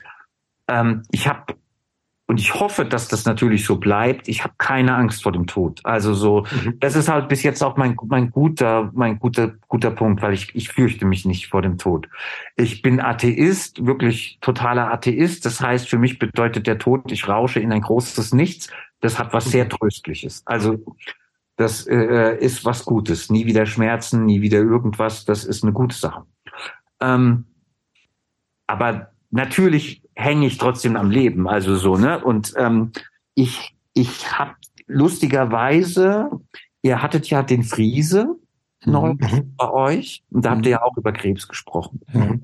Und ich habe auch mit Friese gesprochen, nämlich irgendwie. Und ähm, weil mir geht's genauso wie ihm. Ich habe mir dann, als ich das erfahren habe, waren meine Sorgen eher bei den anderen mhm. als bei mir selbst. Ne? Und das ist auch das jetzt Einschneidende. Aber ich will jetzt gar nicht so cool rüberkommen. Ich weine auch oft, weil es scheiße ist. Mhm. Also es ist auch scheiße. Und ich bin nicht mhm. total der taffe Typ, der dem das alles überhaupt nichts ausmacht. Das stimmt nicht. So, ne? Das, das bin ich nicht. Ähm, aber ich, äh, also ich, wie gesagt, so, so dadurch, dass ich mich nicht vor dem Tod fürchte, ist es für mich, ich finde es nicht so, also die meiste Zeit komme ich damit sehr gut klar. Ist, Aber ist, ähm, vielleicht kannst du noch mal ganz kurz erklären, Palliativbehandlung bedeutet ja, du hast es schon gesagt, wir können nichts mehr heilen, wir können, wir wollen die Schmerzen lindern und wir wollen versuchen, den Prozess so lange aufzuhalten wie so genau. möglich. Ähm, hast du gefragt nach einer Prognose? Ja, natürlich, aber das haben die nicht nicht die sagen. Also das macht mittlerweile auch Ärzte machen das eigentlich nicht mehr so. Ne? Ich glaube, äh, also ich habe gefragt und die meinten halt, also die meinten halt so, ja, sagt man jetzt nichts, aber aber ähm, ähm, also aus dem Gespräch herauszuhören war schon, dass es halt nicht gut steht, weil halt irgendwie die Dinger groß sind in der in der in der Leber und so. Ne? Aber die meinten halt auch, was eben äh, äh, ganz äh, interessant vielleicht ist, weil die sagten halt, dass dass das, was ich habe, auch sehr selten ist, dass man so eine Mischform in der eben dann halt in der Leber dann hat. Und ähm, deswegen gibt's da sehr wenige Daten. Mhm. Aber die Statistik trotzdem spricht gegen mich, sag ich mal. Also so, ne, wenn man wenn man die äh, ähm, aber wir werden sehen einfach. Ne? Ich meine, es gibt ein, also ein Freund von mir aus der Schule früher, dessen Vater, der hat auch irgendwann gesagt, kriegt ja unheilbar Krebs. Ähm, fünf Jahre höchstens noch und das war vor 20 Jahren, der lebt immer noch. Also ich meine, weißt du, es kann natürlich passieren, mhm. alles ist möglich, aber ich habe jetzt schon angefangen, mir anzugewöhnen, nicht mehr als zu viele Sachen aufzuschieben. Weil so mhm. Leute, die ich unbedingt noch mal sehen will, die will ich halt auch dann, also gucke ich dann, dass ich langsam so alle auf jeden Fall sicherheitshalber schon mal noch mal treffe. Oder ich fahre nächstes Wochenende meine Schwester und meine Mom besuchen irgendwie äh, im Odenwald. Ähm, genau, also so, um, um da auch noch mal gewesen zu sein, weil ich weiß es ja nicht. Ne? Also ich weiß es einfach nicht. Ich meine. Das heißt aber, was heißt du, du weißt es, äh, gut, dass du es nicht weißt, ja. ist klar. Aber wenn die aber sagen, es kann auch schnell gehen. Das schnell gehen, das heißt, es kann innerhalb von von Tagen, Wochen dann. Also bei, bei, bei man sagt, ich habe mal dann halt, weil die Ärzte ja natürlich wirklich sich da in, in Schweigen gehüllt haben, habe ich dann halt mal nach diesen Krebssachen geguckt, was ich so habe. Und mhm. man sagt halt, unbehandelt, so ist man eigentlich nach drei bis zwölf Monaten tot. Ähm, ich bin ja nicht unbehandelt, das heißt, ich werde jetzt behandelt und so und ähm, dann mal gucken, was da halt geht. So, ne? Also jetzt war die zweite Runde Chemo gerade, jetzt ist ja gerade wieder die gute Phase, jetzt kann ich gut mit euch reden. Die Chemophase ist immer sehr schlecht, da wäre auch jetzt so ein Gespräch nicht drin gewesen. Ich krieg am 13. meine dritte Runde mhm. und drei Wochen später, das wird ein wichtiger Termin, weil dann wird geguckt, was ist passiert. Schlägt das an oder nicht? Genau. Und ich krieg halt eine wirklich harte Chemo. Also ich war. Was macht war was? Ja, genau. Was macht? Erzähl was, mal, was wie das ab? Wie läuft so eine Chemo ab? Und was, also ich was krieg, macht das? Ich krieg ähm, drei Tage Infusion in Folge. Am ersten Tag glaube ich sechs Stunden und dann noch mal zwei Tage drei und ähm, das ist schon sehr viel Zeug, was da reingeht, ne? Und dann irgendwie spätestens, also die beim ersten Mal ging es am dritten Tag sogar noch einigermaßen, aber diesmal bin ich beim dritten Tag in mein, ins erste Loch gefallen, so schon. Also bei der dritten Schäbe war alles nur noch düster im Kopf und ähm, was aber halt richtig unerträglich ist, ist, du hast halt eine Übelkeit, die nicht mehr weggeht, mhm. so ne und halt Fatigue, also so Schlappheit ohne Ende. Das heißt, ich gehe nach der nach der Chemo dann nach Hause und dann liege ich erstmal eine Woche lang wirklich eigentlich nur rum und quäl mich ab und zu aufs Klo und nehme tausende Mittel gegen Übelkeit, die mehr oder minder helfen halt. Ne? Mhm. Irgendwie, also es ist wirklich ein unerträglicher Zustand. Die sieben, also zehn Tage insgesamt ist wirklich Hölle. Ist wirklich Hölle. Also es ist das mit das was, was, wie genau? Also ist das eine Infusion, die du kriegst? Oder genau. Das mhm. sind halt echt un, also ich glaube an dem ersten Tag, das sind sechs Liter Flüssigkeit oder so, ne, okay. irgendwie. Also das ist richtiger Irrsinn, so, ne, da, also klar viel auch Wasser, mhm. aber halt so, ich krieg zwei verschiedene Chemomedikamente, weiß nicht genau, und dann, mhm. und dann halt so, äh, also es ist wirklich, das sind halt so du siehst, ich habe beim ersten Mal habe ich wirklich so gedacht, ey, das gibt's nicht. Da kamen die rein mit dem Ständer und da hingen dann so tausend Säcke dran und was weiß ich was. Und ich dachte so, wow, das ist das ist echt krass, wenn das alles in meinen Körper rein muss. Ja, und ich habe am nächsten Tag, obwohl ich, also habe ich einfach drei Kilo mehr gewogen, weil so viel Flüssigkeit noch in dem Körper Krass, drin, ja, wo, ist, wo ist sie denn dann? Also merkst du, dass sie das verteilt ja, also sich du merkst so. das Gift durch dein, also du merkst brutal, dass da Gift durch deinen Körper fließt. Ja? Mhm. Das ist wirklich, wirklich ziemlich ätzend. Naja, es soll ja auch einen sehr ja. potenten Feind irgendwie in die genau. Schranken weisen, ne?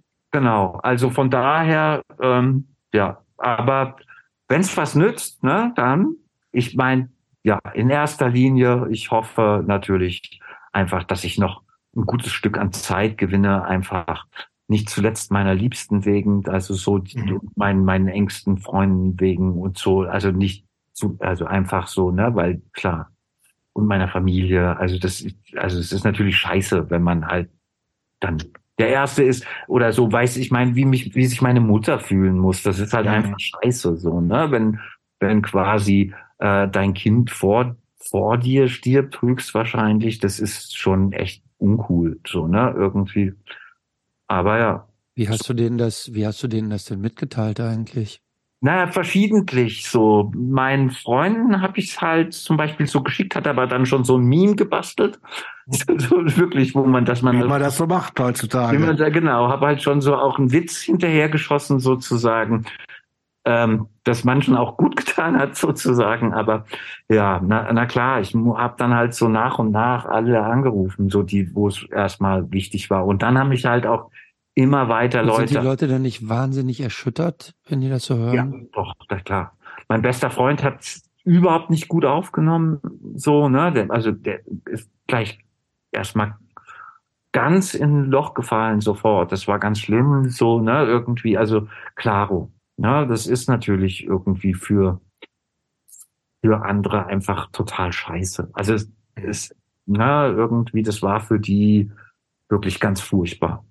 Und ähm, ja, meine Liebste natürlich, das ist einfach scheiße, ja. ja also da gibt's ja, du, du, du, du sagst das so, das ist so scheiße, aber das, das ist, das ist ja so ein allgemeiner Begriff, weil worum es hier ja geht, das ist ja so der, der schlimmste Verlust, den ja. man haben kann, so den man genau. im, im, in einer sozialen Bindung haben kann, äh, den man irgendwie in der Familie haben kann, dass einfach eine Person weiß, dass sie in absehbarer, dass wir alle irgendwann sterben, ist klar, nur ja. dass man dann so viel früher irgendwie ja. auscheckt, das ist ja, das ist ja ein riesiges Drama. Ähm, ich, ich kann von mir selber sagen, ich, ich war auch schon in Situationen, wo ich dachte, jetzt kann es auch sofort vorbei sein. Ja. Ähm, ich finde das erstaunlich, wie, wie, wie gefasst du das sagst. Ich weiß, klar, die anderen sind, für die anderen ist es scheiße. Aber ich weiß, als ich in der Situation war und dachte, das ist jetzt vielleicht der letzte Moment, dass ich die Person sehe, fand ich selber auch für mich selber schon wahnsinnig traurig. So. Ähm, ja, also na Logo, weil ich meine, ich liebe, ich habe wirklich auch ein totales Glück. Ich habe ein wirklich fantastisches Umfeld auch. Ne? Also muss muss schon sagen, ich habe wirklich ein wahnsinnig gutes Umfeld. Das, äh, als ich das jetzt so auch noch mal gesehen habe, da dachte ich, ich habe in meinem Leben echt auch ein, wirklich einige richtige Abzweigungen genommen, dass ich jetzt so dastehe ähm, und wirklich so tolle Leute um mich rum habe und so und Logo. Es ist ich, es ist krass scheiße, aber ich weiß, wenn ich die tot bin, wenn ich tot bin, werde ich sie halt nicht mehr vermissen, weil ich halt, also das ist für die anderen scheiße.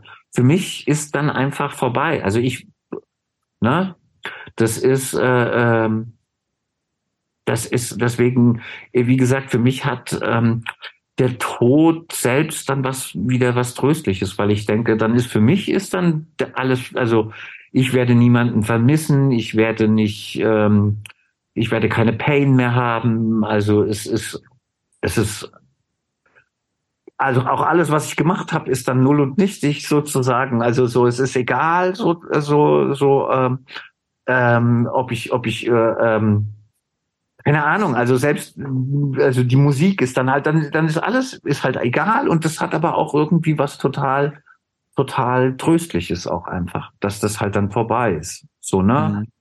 Aber na klar, ich will jetzt noch mit meinen Freunden und Lieben und so, so viel gute Zeit wie möglich verbringen. Also mhm. das ist jetzt sozusagen ganz klar ähm, das Ziel, was jetzt, was jetzt als was jetzt gilt, ist irgendwie so mit mit den Leuten, die mir wichtig sind, so viel Zeit wie möglich und gute Zeit zu verbringen.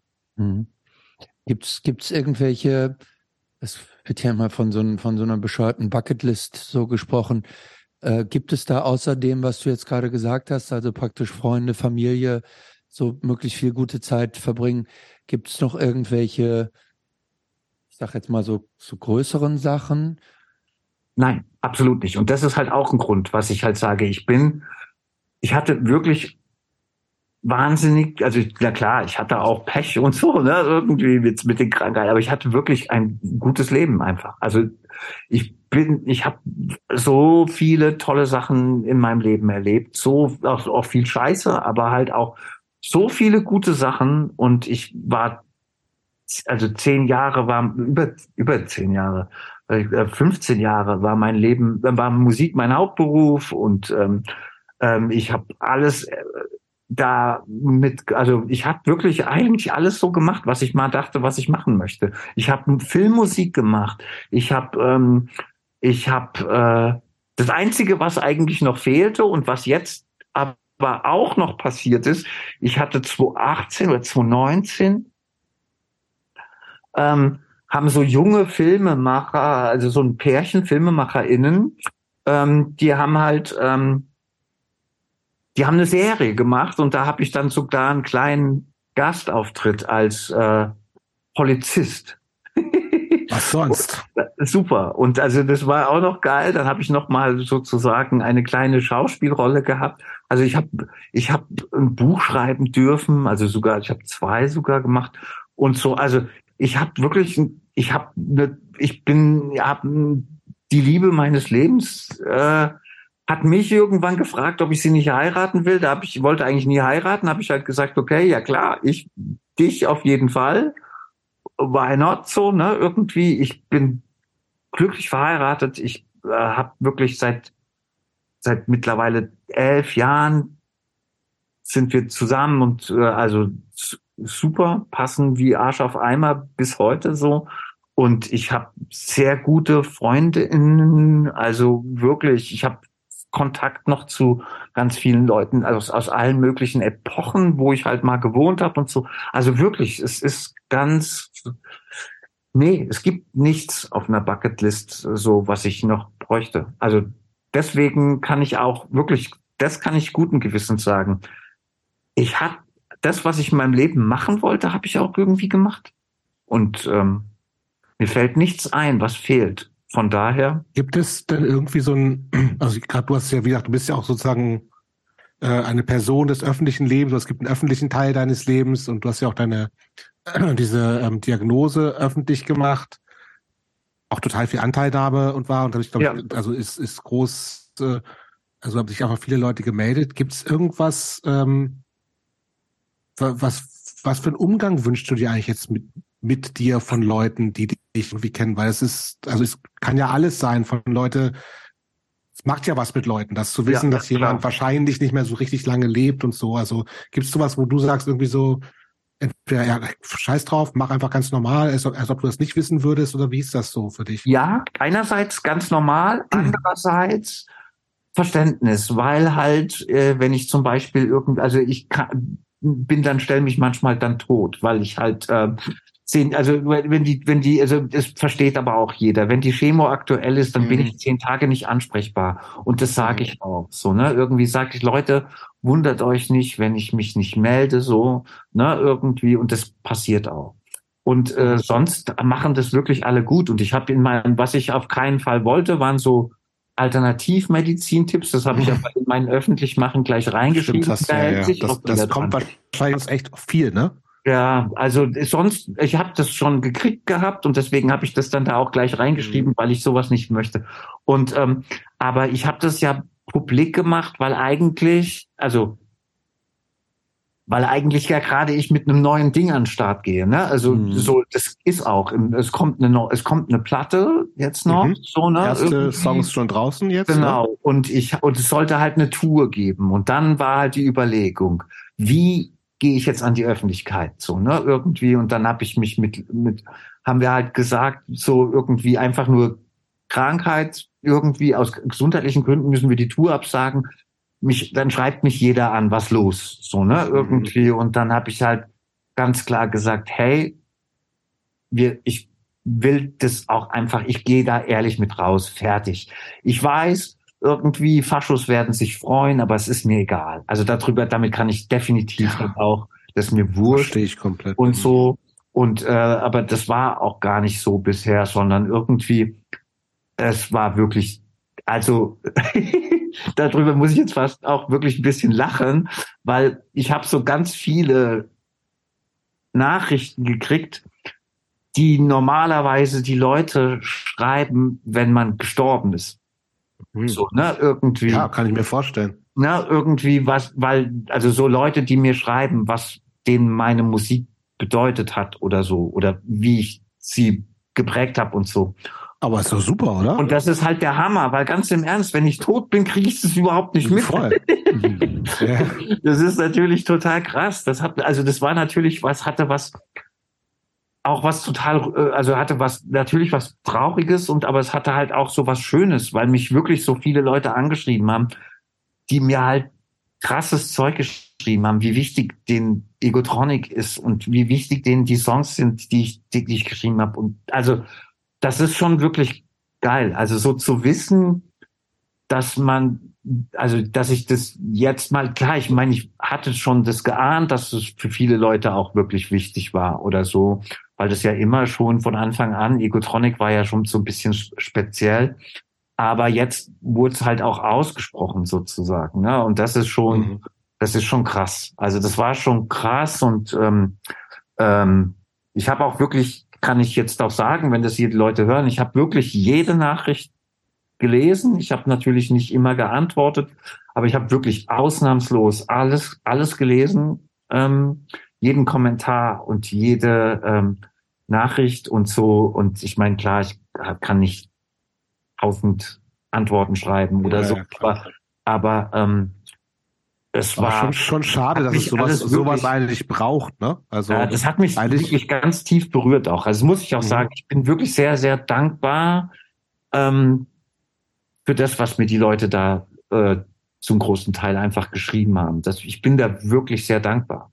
Und ich habe ja nicht nur nicht nur über die Musik. Ich habe auch von einem, der mittlerweile wirklich so äh, ein hohes, also der, der wohnt in New York und was weiß ich und und den habe ich mit dem der war mit mir früher zusammen in der Antifa und meinte halt, mhm. ey, damals die viele Autonome waren halt so überheblich oder so auch so ähm, äh, ähm, ja, die haben halt neue Leute nicht so, also so ein bisschen abschätzig behandelt und der meinte, du warst überhaupt nie, der einzige, den ich kenne, der null so gewesen ist und das hat mich natürlich auch äh, äh, ähm, froh gemacht, sozusagen. Das ist halt auch ein ganz anderer Kontext, sozusagen, dass Leute, ey, oder mit deiner Musik konnte ich nie wirklich was anfangen, aber du hast da und da, ähm, ey, du hast die Artists Against Antisemitism gegründet, du hast, weißt du, ich, du hast irgendwie Sachen gemacht, die, die wirklich so, so für mich wichtig sind und irgendwie was bedeutend haben und so, ne? Und das ist natürlich schon einfach geil. Also, muss ich sagen, da bin ich, da bin ich selber dann dankbar für, dass die Leute das so mich haben daran teilen haben lassen. Und das hilft mir natürlich schon auch einfach. Also, weil ich, wie gesagt, ich bin nicht die ganze Zeit, dass ich dann so wie jetzt auch drüber lache oder sowas. Das ist natürlich nicht immer so. Es gibt einfach ich eine Situation. Ich sitze ja jetzt hier schon mit abrasierten Haaren, weil ich ähm, so nach der ersten Chemotherapie, es ging bei mir recht schnell los. Ich fahre mir so durch die Haare und dann mhm. äh, und hab plötzlich so ganz viele Haare. Wie man das so Film quasi kennt so, schon so, ne? Na, irgendwie mhm. und nochmal und hab wieder ganz viele Haare und ich war so froh, dass ich für mein Alter noch total viele Haare hatte und so. Mhm. Und da habe ich dann auch echt erstmal geweint und so und dachte so, scheiße, so, ne, irgendwie geht jetzt schon los. Ich bin noch nicht bereit dafür, dass das jetzt schon losgeht. Mhm. Dann habe ich halt gesagt, okay. Ja, gut, aber das liegt doch an der Chemo ich, doch eigentlich und nicht ja, ja, genau. Krebs, dass die Haare ausfallen, oder? Genau, das liegt an der Chemo. Und dann habe ich halt gesagt, okay, ich nehme jetzt einfach ein Rasierapparat und ich, das, da ist gut. Ich war früher schon Punk und habe mir oft mal auch wenn alle Stricke gerissen sind, habe ich mir eine Glatze rasiert, fertig aus und dann mache ich das jetzt einfach auch und so. Und ähm, dann am nächsten Tag kam ich dann schon wieder klar. Also klar, es ist ein Auf und Ab. Also meine, meine, meine Liebste könnte da, glaube ich, ein, wirklich äh, andere Sachen auch erzählen, so, ne, irgendwie.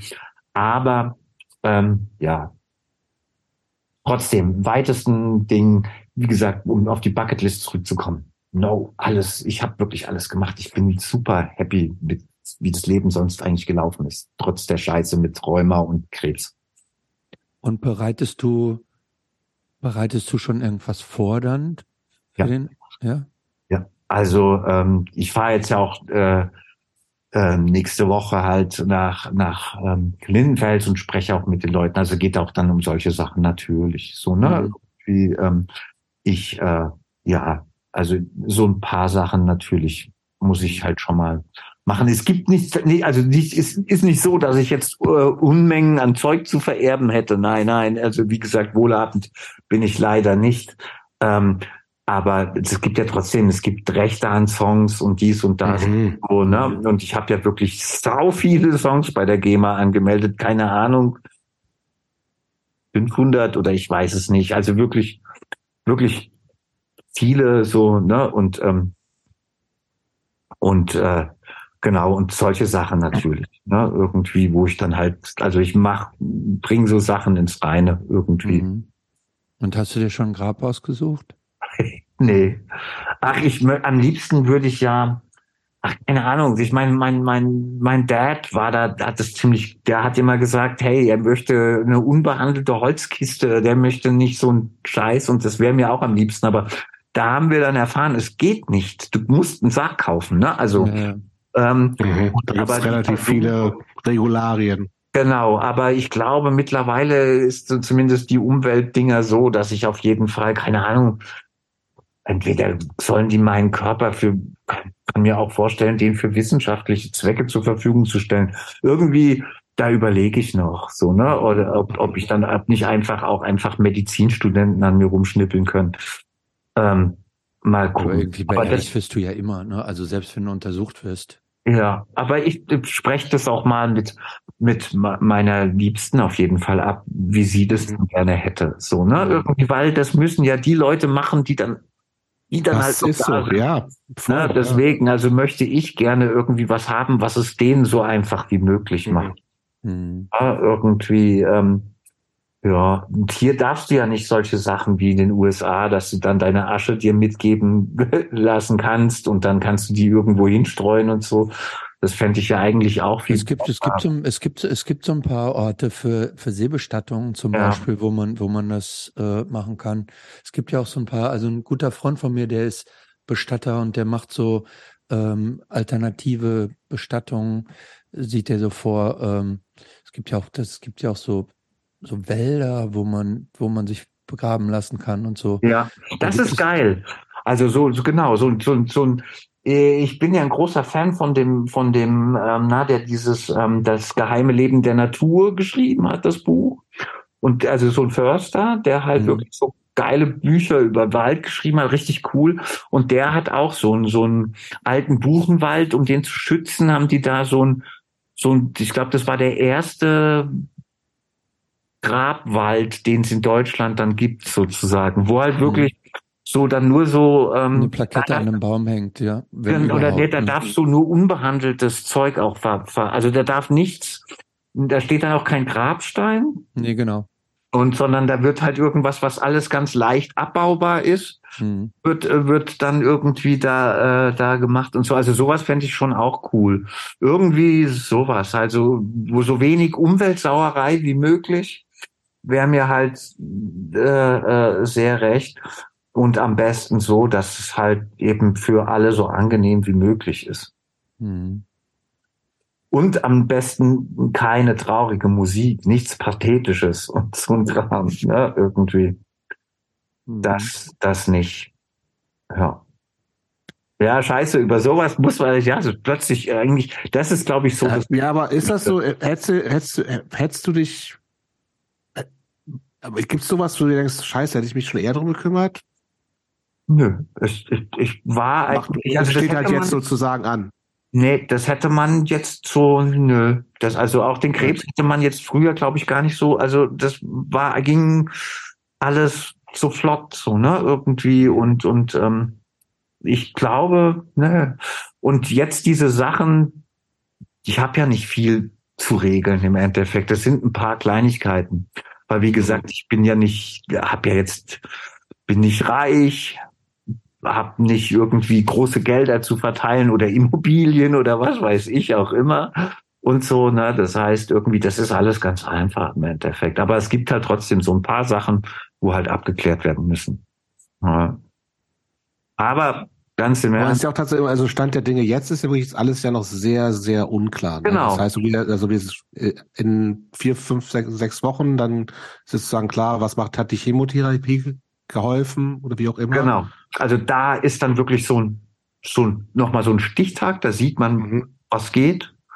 Und dann sieht man auch, wie weiter, wie, wie die Behandlung weitergeht, weil das, ich meine, mhm. das ist ja auch diese Chemo, so wie ich die gerade kriege, das kann man ja auch nicht ewig machen, sozusagen, ja, irgendwie. Mhm. Also so, dann muss man mal gucken. Also das wird ja auch immer angepasst und ja, das ist halt schon ein sehr wichtiger Termin.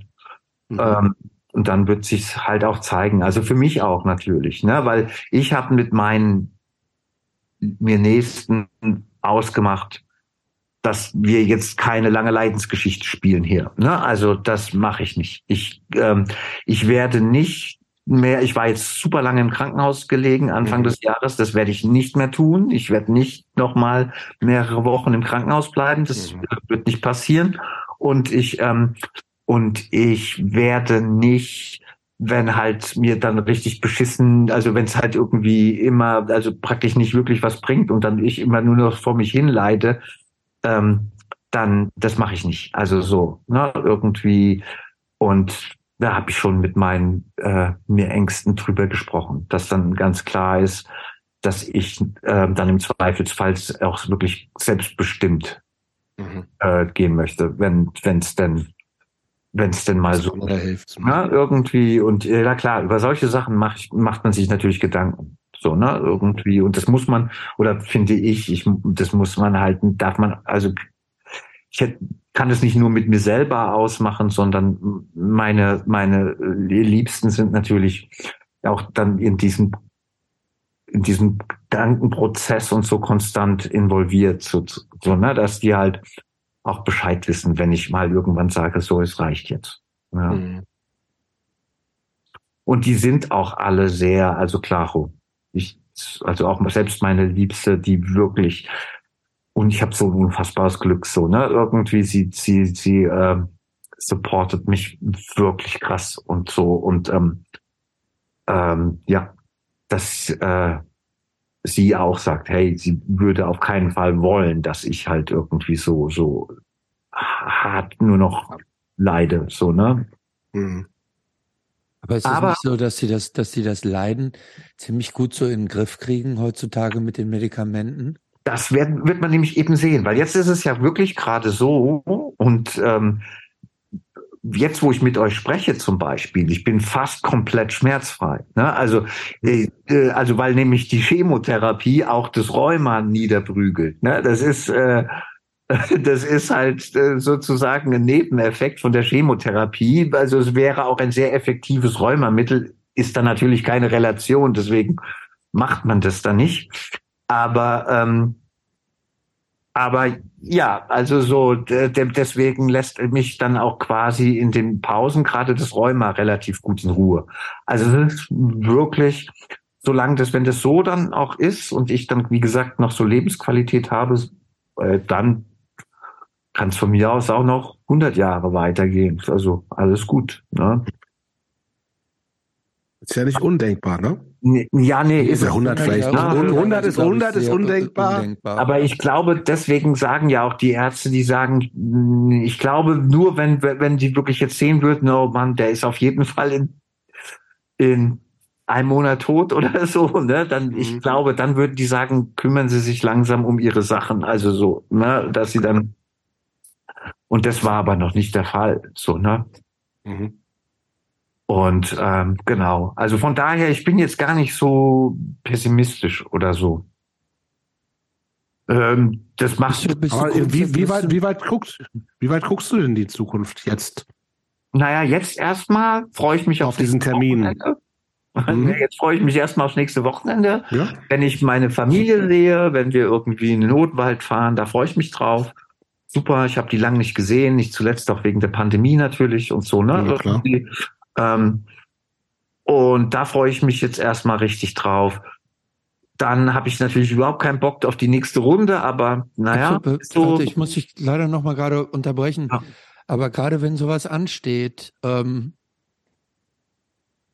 wenn du die besuchst, dann besuchst du die ja schon auch mit der, oder so habe ich dich verstanden, besuchst du die ja schon auch mit dem Gedanken im Hintergrund, im Hinterkopf, das kann jetzt das letzte Mal sein, dass ich die sehe. genau. Ja. Ja.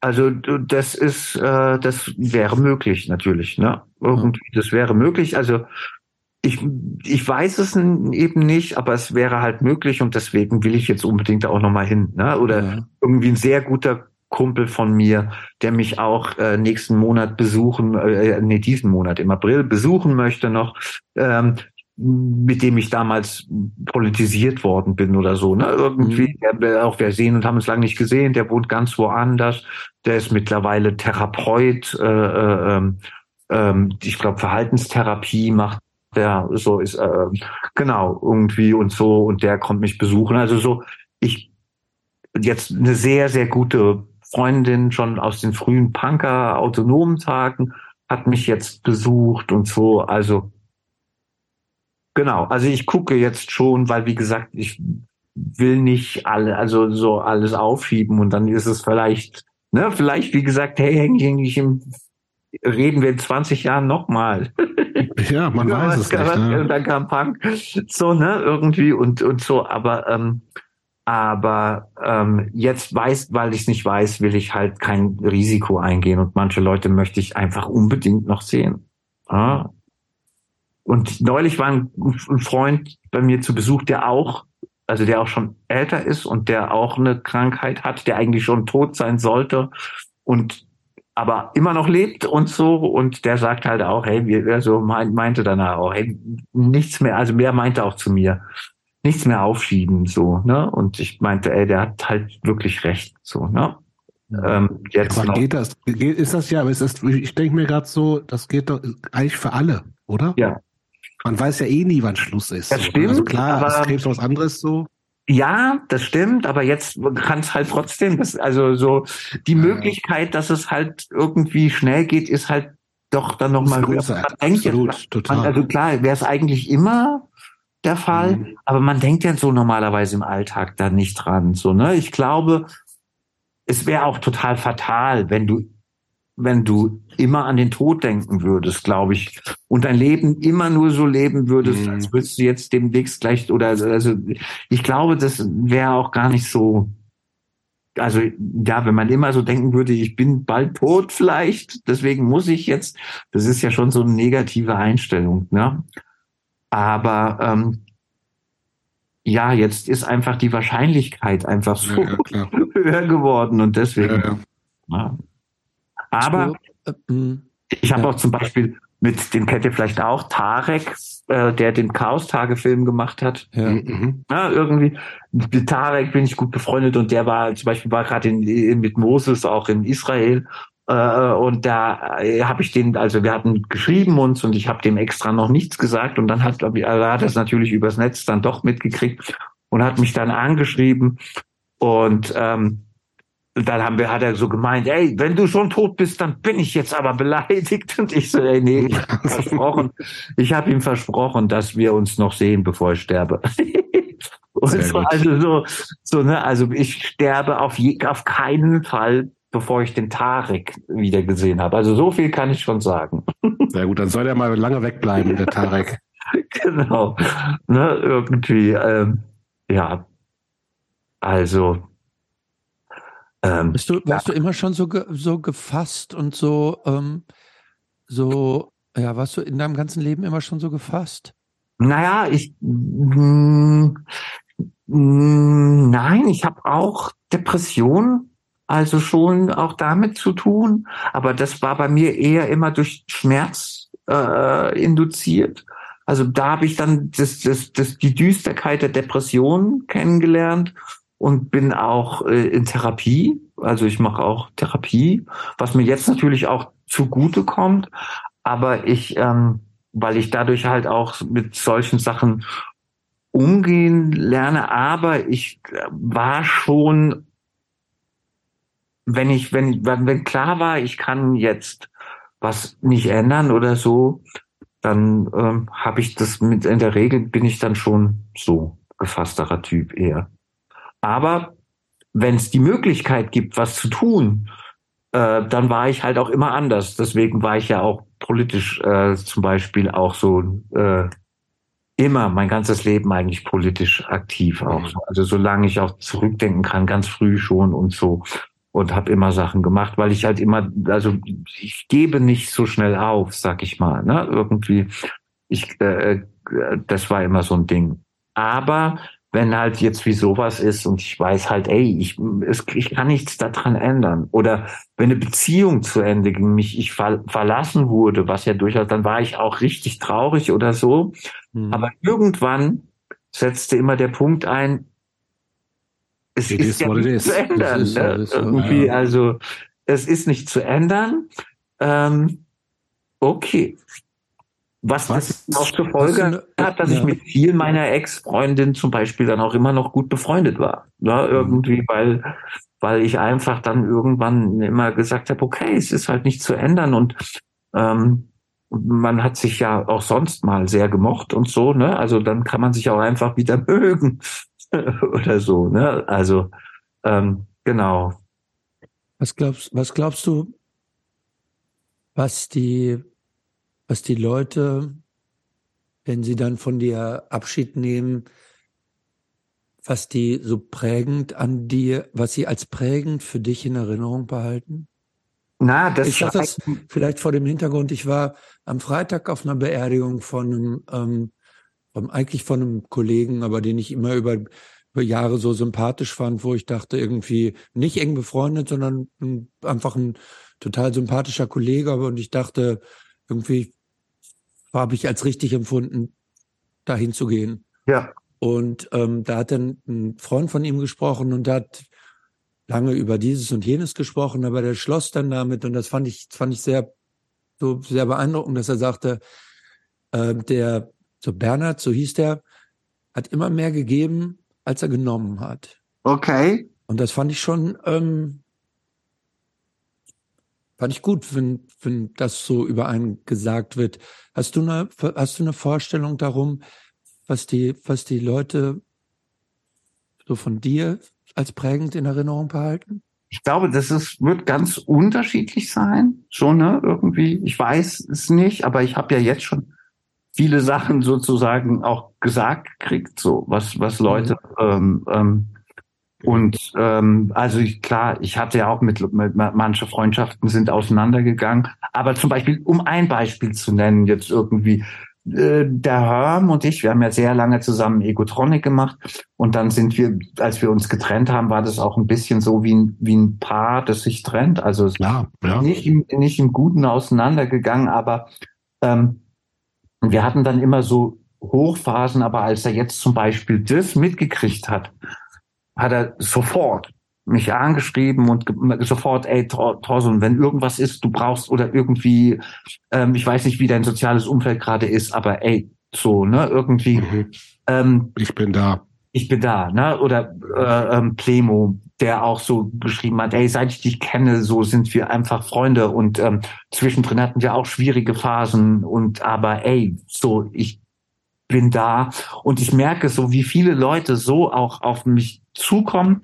Und dann merke ich schon, dass viele, Le- also dass ich viele Leute ähm, ähm, ja mich auch einfach, weil ich halt ich habe halt, ich sag halt so, ich habe versucht, ich habe versucht, äh, kein Arschloch zu sein. ne, irgendwie. Und äh, ähm, das hat wahrscheinlich nicht immer geklappt, aber für ganz viele Leute, die mich kennen, ist es auch so.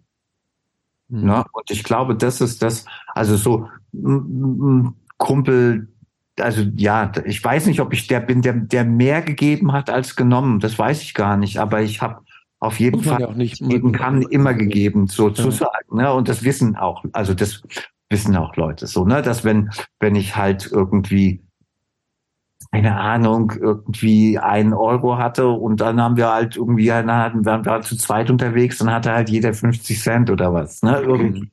Ne? Also so, so ist es schon immer gewesen. Und ähm, genau, das wird sich auch, glaube ich, also ja, ich bin schon sicher, dass viele Leute ähm, mich gut in Erinnerung behalten werden. Das ist auch schön, das zu wissen irgendwie. Ja, also na, und da, da, wie gesagt, das habe ich ja jetzt auch schon ganz viel gehört. Also einfach, dass es mir Leute schon geschrieben haben und so auch Leute so, ey, wir haben jetzt auch lange keinen Kontakt mehr gehabt, aber Thorsten, ey, Mhm. ja, oder eben das, was ich wirklich auch schön fand, dass der eine geschrieben hat, dass äh, damals die Politfraktion oft so überheblich war und sowas und dass ich das nicht gewesen wäre. Das ist natürlich, das hört man gerne. Sowas. Genau. Oder es war auch immer so, dass viele, viele Veranstalter gesagt haben, dass Egotronic nie, ähm, also ich habe auch gesagt immer, dass wir, dass mir da immer, immer nett ist zu den, Mhm. zu den Leuten und niemals irgendwie so dumme Wünsche haben will, was, also so, so irgendwie absurde Sachen will und irgendwelchen Quatsch. Na, und ähm, genau, also immer so pflegeleichte Band auch. Wir sind immer eine pflegeleichte Band geblieben. Mhm. Ich würde gerne nochmal so einen kleinen ähm, Sprung nochmal machen ins bisschen leichtere Ja. Gewässer wieder. Na klar, Ähm, nicht so schwermütig enden, das wäre auch Nee. glaube ich. Eben, und das ist ja, wir wollen ja auch eine gute Zeit haben, ne? Auch Ja, jetzt. ja. Ähm, du bist ja sozusagen in äh, musikalisch und dann auch also entsprechend äh, äh, geprägt in drei, also sind ja so drei Phasen oder drei, drei Genres, die, glaube ich, so dein Leben auch so tatsächlich ähm, für dich wichtig waren. Also so Punk, Punk, Punk Rock, Hardcore äh, so ein bisschen und dann ganz alles, was ich jetzt mal so als Laie grob in die Elektro elektronische Musik Ja. packe. Kannst du vielleicht für dich jeweils, für diese drei verschiedene Sachen, die für dich fünf wichtigsten Bands, Platten Ah, sagen? na klar, kann ich. Und Ja, zwar dann schieß los. Vipers, die Mhm. ist This Real, ist Mhm. wahrscheinlich auch auf Platz eins meiner ewigen Lieblingsplatten. Also äh, Wahnsinnsplatte. Ähm, dann natürlich für die Elektronik ist ja, wie ich vorhin auch gesagt habe, Andreas, Andreas. Dorau ähm, ist für mich wahnsinnig wichtig. mach mal erstmal fünf Punkplatten vielleicht. das Okay, achso, fünf. Punkplatten. Okay, Ja. ähm, Vipers, ganz klar, die ist This Real. Ähm, dann ähm, Kanalterror. Mhm. Äh, ähm, na, wie, wie heißt die denn, Mann, mit den Händen an den Gittern? Zu spät, Zu oder? spät, zu Ja. spät. Das ist ja auch das einzige Album. Das Album hat mich natürlich krass geprägt. dann äh, das allererste Toxoplasma-Album. Ähm, dann natürlich Fliehende Stürme, Priest Hill, unfassbar. Und Hör ich, hör ich heute noch übrigens. was? Hör ich mir heute noch mal an. Ja, super. Also wirklich Wahnsinns, Wahnsinnsplatte. Und natürlich, ähm, da möchte ich dann die nehmen, angeschissen und das Moor, die Split. Äh, Okay. ähm, das auch für mich. Also ich bei Punk müsste ich, glaube ich, eigentlich sogar noch mehr, aber Ja, fünf, glaube ich auch. fünf sind äh, die auf jeden Fall. Jetzt fünf Hardcore. Fünf Hardcore-Platten. Ähm, da hatte ich fast immer nur Seven Inches gehört, ne? Aber Ja, das ja auch- ist auch Platten. Das sind auch Platten. Ja, ja, okay. Ähm, da natürlich ähm, die Gorilla Biscuits, Start Today, dann Die Integrity. ist jetzt aber nur, damit wir es jetzt auch korrekt, die ist keine Seven Inch. ja, ja, das ist eine Platte. Das ist halt eine, eine Longplayer. Äh, das ist Okay. klar, klar. Nur- Longplayer, also weil du Longplayer. Krebs hast, nicht, dass du hier unkorrekte Sachen sagst. Ne? ja, ja, genau. Nee, Longplayer sind auf jeden Fall Start Today, dann äh, Integrity. Ja, da, da freue ich mich total drüber. Ich sag, Integrity habe ich, habe ich nicht mit dir in Verbindung gebracht. okay, aber die ist, äh, Die ist, diese erste LP ist der Wahnsinn, finde ich. Ja, Ja. die ist, äh, Those of Here Tomorrow ist einfach eine unfassbare Ja, Platte. mega. mega. So, ich würde jetzt das Genre ein bisschen breiter Ja, wollen, weil nämlich unbedingt die Terrorizer äh, World Downfall muss mit rein, weil das für mich auch eine Platte ist, die ich in derselben Zeit auch gehört habe, ähm, ähm, die ich aber auch bis heute halt einfach hart feiere. Äh, ähm, genau. Und ähm, die Hammerhead, äh, Stay by the Pepper Crows, Oh, ja, also einfach, weil das ähm, die erste deutsche Hardcore-Band gewesen ist, wo ich auf einem Konzert gewesen bin, die einfach locker mit den Army-Bands mithalten konnte. Also das war einfach geil. Ja? Und ähm, eine fünfte Hardcore-Platte. Ja, ich würde jetzt noch, was ich halt wirklich hart gefeiert habe, und zwar ist ähm, das ist eine Seven Inch und zwar Cold Turkey. Kennt ihr Cold ja, Turkey? natürlich. Dieses Manlifting. Ah, Banner, äh, natürlich. Ja, ja, genau, das war. Scene Red und Manlifting Wetter Umfeld und so, genau. Und die The hat- Hammer hits hard, the sickle cuts deep. Genau, genau. Und die höre ich auch heute immer noch so, äh, ist geil einfach. Ach, und vielleicht dann doch noch eine, die Seven Inch Boots, diese äh, Seven, äh, diese, die, diese äh, Ja, erste Seven Inch Boots, auch ja. Temple. Concrete oder so heißt die, glaube ich, ne? Das ist auch wirklich Die groß. ist auch geil. Genau. Und dann elektronisch, ne? Ja. Ja. Ja. alles, was elektronisch ist. Da natürlich, Andreas Du, du, darfst das, du darfst dieses auch noch weiter aufsplitten, wenn du sagst, irgendwie ähm, elektronisch als Überbegriff reicht dir nicht, sondern du willst Nö, nö, das passt. Minimal und Haus oder wie das auch immer noch. so ne? Techno war ich immer gerne tanzen, aber da habe ich mir nie eine Platte gekauft oder so. Mhm. Ne? Oder, oder mal eins, zwei oder sowas. Aber nie Alben oder so, die ich zu Hause gehört hätte. Aber ähm, ganz klar ähm, Chumba, Chumbawamba, Anarchy. Aha. Äh, un, unfassbare Platte, bis heute bestimmt in den Top 5 meiner liebsten Platten.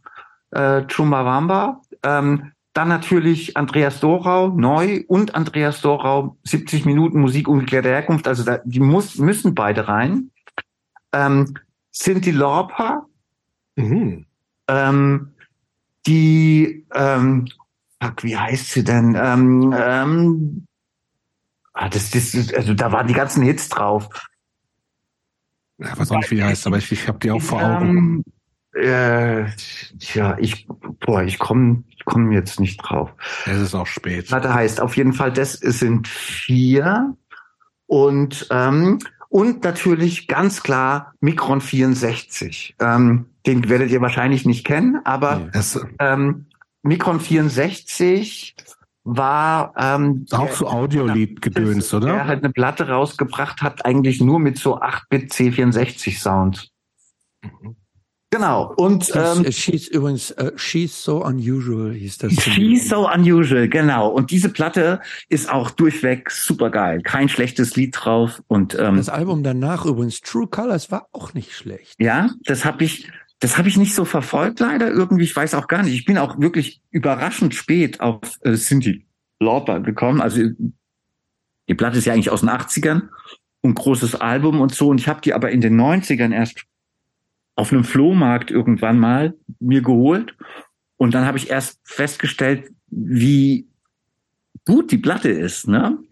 Und äh, neulich- Time After Time ist so ein Riesenhit. ja, Wahnsinn. Ist Ne? auch wunderschön von äh, Frankie Stubbs von Leatherface gecovert.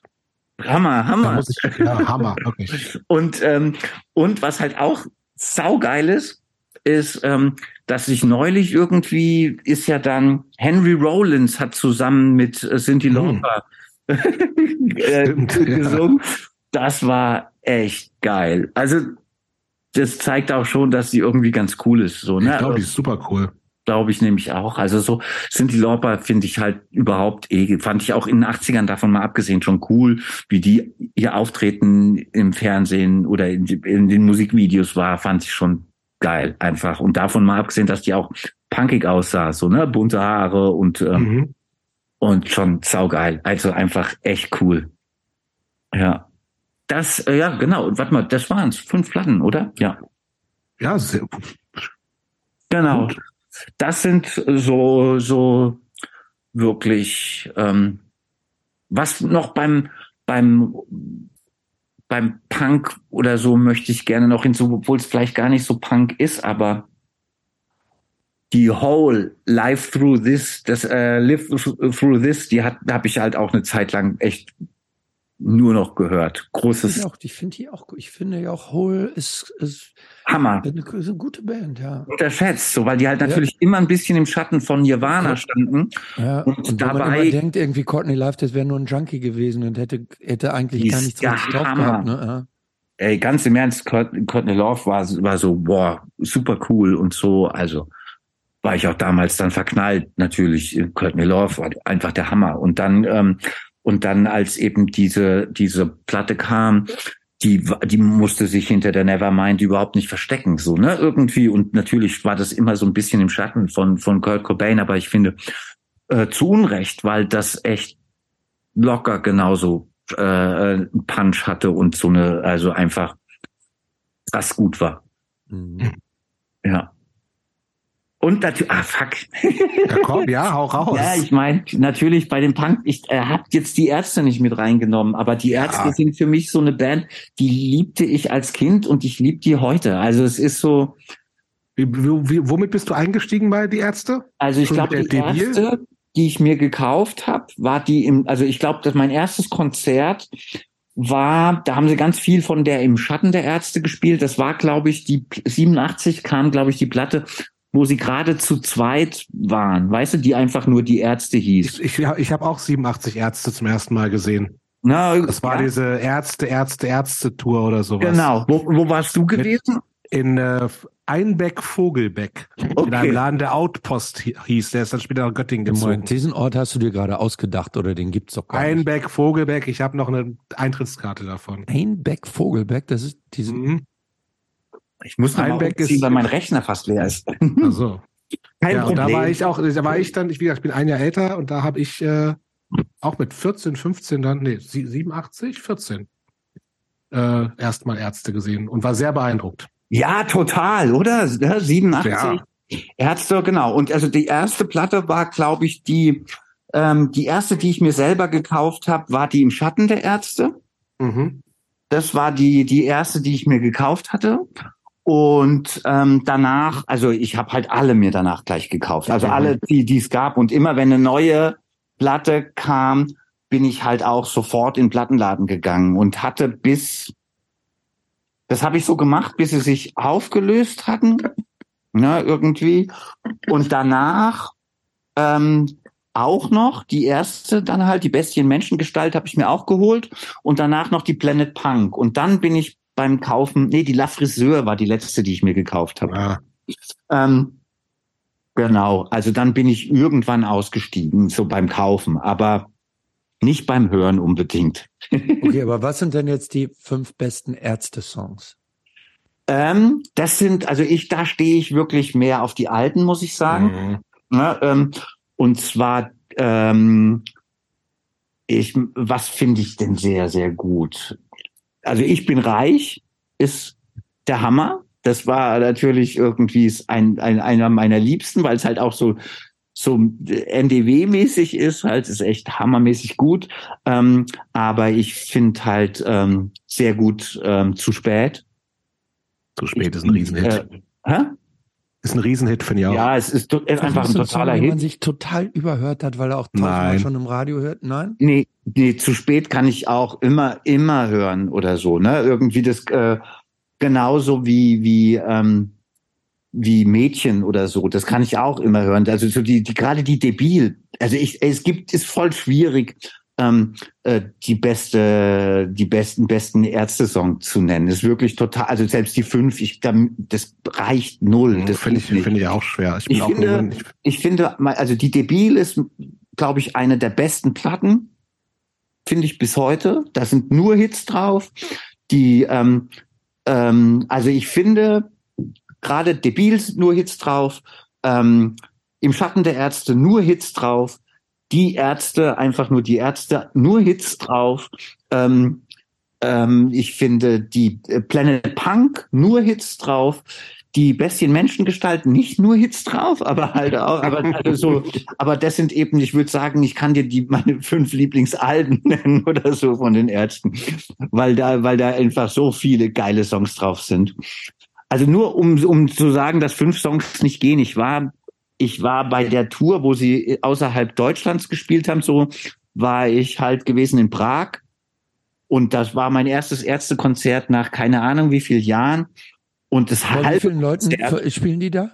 Hm? Vor wie vielen Leuten spielen die da? In was das war ja wirklich so, da? da hatten die kleinere Clubs, sag ich mal, das waren so, das wird so eine 3000 Leute gewesen sein oder so in Prag oder 2000 vielleicht. Ja, viele Deutsche wahrscheinlich auch da, ne? Das waren fast nur Deutsche. Also, ja, ja. Das war wirklich krass. Ich ähm, ähm, genau und ähm, ich war überrascht, wie viele Leute Egotronic dort kannten. Also das hat mhm. mich auch ein bisschen gefreut, wenn Ärztefans Egotronic hören, dachte ich, finde ich gut. Ähm, aber aber ähm, die Hälfte des Konzertes konnte ich mitsingen noch. das, das glaube ich, also, ja. Ne, die haben drei Stunden gespielt oder so und die Hälfte des Konzertes, also eineinhalb Stunden konnte ich auf jeden Fall noch mitsingen. Das heißt, so viele, so gute Songs. Das ist einfach verrückt. So, ne? Irgendwie die, die Ärzte, ich glaube, es gibt keine Band, die so viele Hits hat wie die Ärzte. Das ist schon die beste Band der Welt, kann man so sagen. Ich, ja, ich würde sagen, sie waren lange die beste Band der Welt. Ich bin auch irgendwann, ich war ja auch Die Hard Ärzte-Fan. Ich habe, glaube ich, drei Jahre meines Lebens ausschließlich die Ärzte gehört, so von zwölf bis fünfzehn. Da hast du auch nichts Aber, verpasst, andere, finde ich. Nee, irgendwie nicht. Nee. Das ist gut. Also ich ärgere mich im Nachhinein so ein bisschen, dass, weil meine, äh, meine Jungs-Clique damals, die war schon so ein bisschen breiter aufgestellt. Die haben auch noch die Hosen gehört. Mhm. Aber das, da konnte man mir nicht mitkommen. Bei mir nee, muss, musste es Ärzte sein. Aber inzwischen weiß ich die frühen Hosensachen auch zu schätzen. Nein, ich bin nach wie vor Team Ärzte. ja, aber komm, Opel Gang, da sind schon auch Hits drauf. Ja, ja, ich habe neulich, hab neulich schon schon gedacht, ey, ja, ich bin altersmilde geworden und ich habe auch, ich hasse auch die toten Hosen jetzt nicht mehr oder so. Aber das müssen wir auch nicht mehr. nee, wir wollen, wir aber, wollen nicht hassen. Aber ich bin, nee, ich, also ich konnte mit den toten Hosen einfach nie besonders viel anfangen. Das ist auch nicht weiter schlimm. Ich, nee. Ich würde gern äh, zur letzten Frage kommen, Thorsten. Ja, klar. Auch eine Standardfrage. Mhm. Was würde der 15-jährige Torsun nennen, wenn er den Torsun 2023 sehen ich glaube, und hören würde? Ich, ich bin sehr sicher, dass der 15-jährige Torsun sagen würde, ey, geil, ich freue mich drauf. also wirklich, ich bin sehr sicher, dass der 15-jährige äh, das cool finden würde. Cool. Ja, Schlusswort. Ja. Hey, Thorson, vielen Dank fürs Gespräch. Ich danke euch, Dank. wirklich. Ganz im Ernst. Ich äh, verfolge den jetzt ja auch wirklich schon eine ganze Weile und so. Und ich finde das wirklich super, was ihr da macht. Und ich finde, wie gesagt, auch super, wie divers ihr seid. Das, also ich habe auch, wie gesagt, also gerade neulich zum Beispiel äh, Rainbirds und so, das hat mich richtig auch gekickt, diese Folge. Das war wirklich, weil da hätte ich ja nie dran gedacht. Mhm. Aber halt auch ganz aktuell natürlich Jingo de Lunch, Yvonne, so, ne, irgendwie ist natürlich einfach mega, einfach unfassbar, was ihr für Leute da habt und ähm, Genau, und eben, äh, ich habe jede Minute der drei Stunden dann immer sehr gerne zugehört und so. Und, äh, und auch jetzt habe ich das Gespräch mit euch wirklich außerordentlich genossen. Mhm. Dankeschön. Ja, du, ähm, ich glaube, ich spreche auch im Namen von Jobs. Wir wünschen dir, dass es dir noch möglichst lange gut geht, ne? dass du, Danke. Und was, wenn es dann zu Ende geht, dass du nicht leiden musst und dass du noch so viel Lebensqualität hast, wie es geht. Ne? Ja, danke schön. Also, ja, danke. Das, äh, ich bin wirklich froh, dass wir das noch gemacht haben. Auch. Ja, ich bin, bin auch froh. weil, weil ich dachte, weil Punk ist ja schon der wichtigste Teil. Also das war der ja. prägende, prägende Ding in meinem Leben und das ist echt sehr, sehr geil, dass ihr mich da eingeladen habt. Dankeschön. Ja, sehr, sehr, sehr gerne.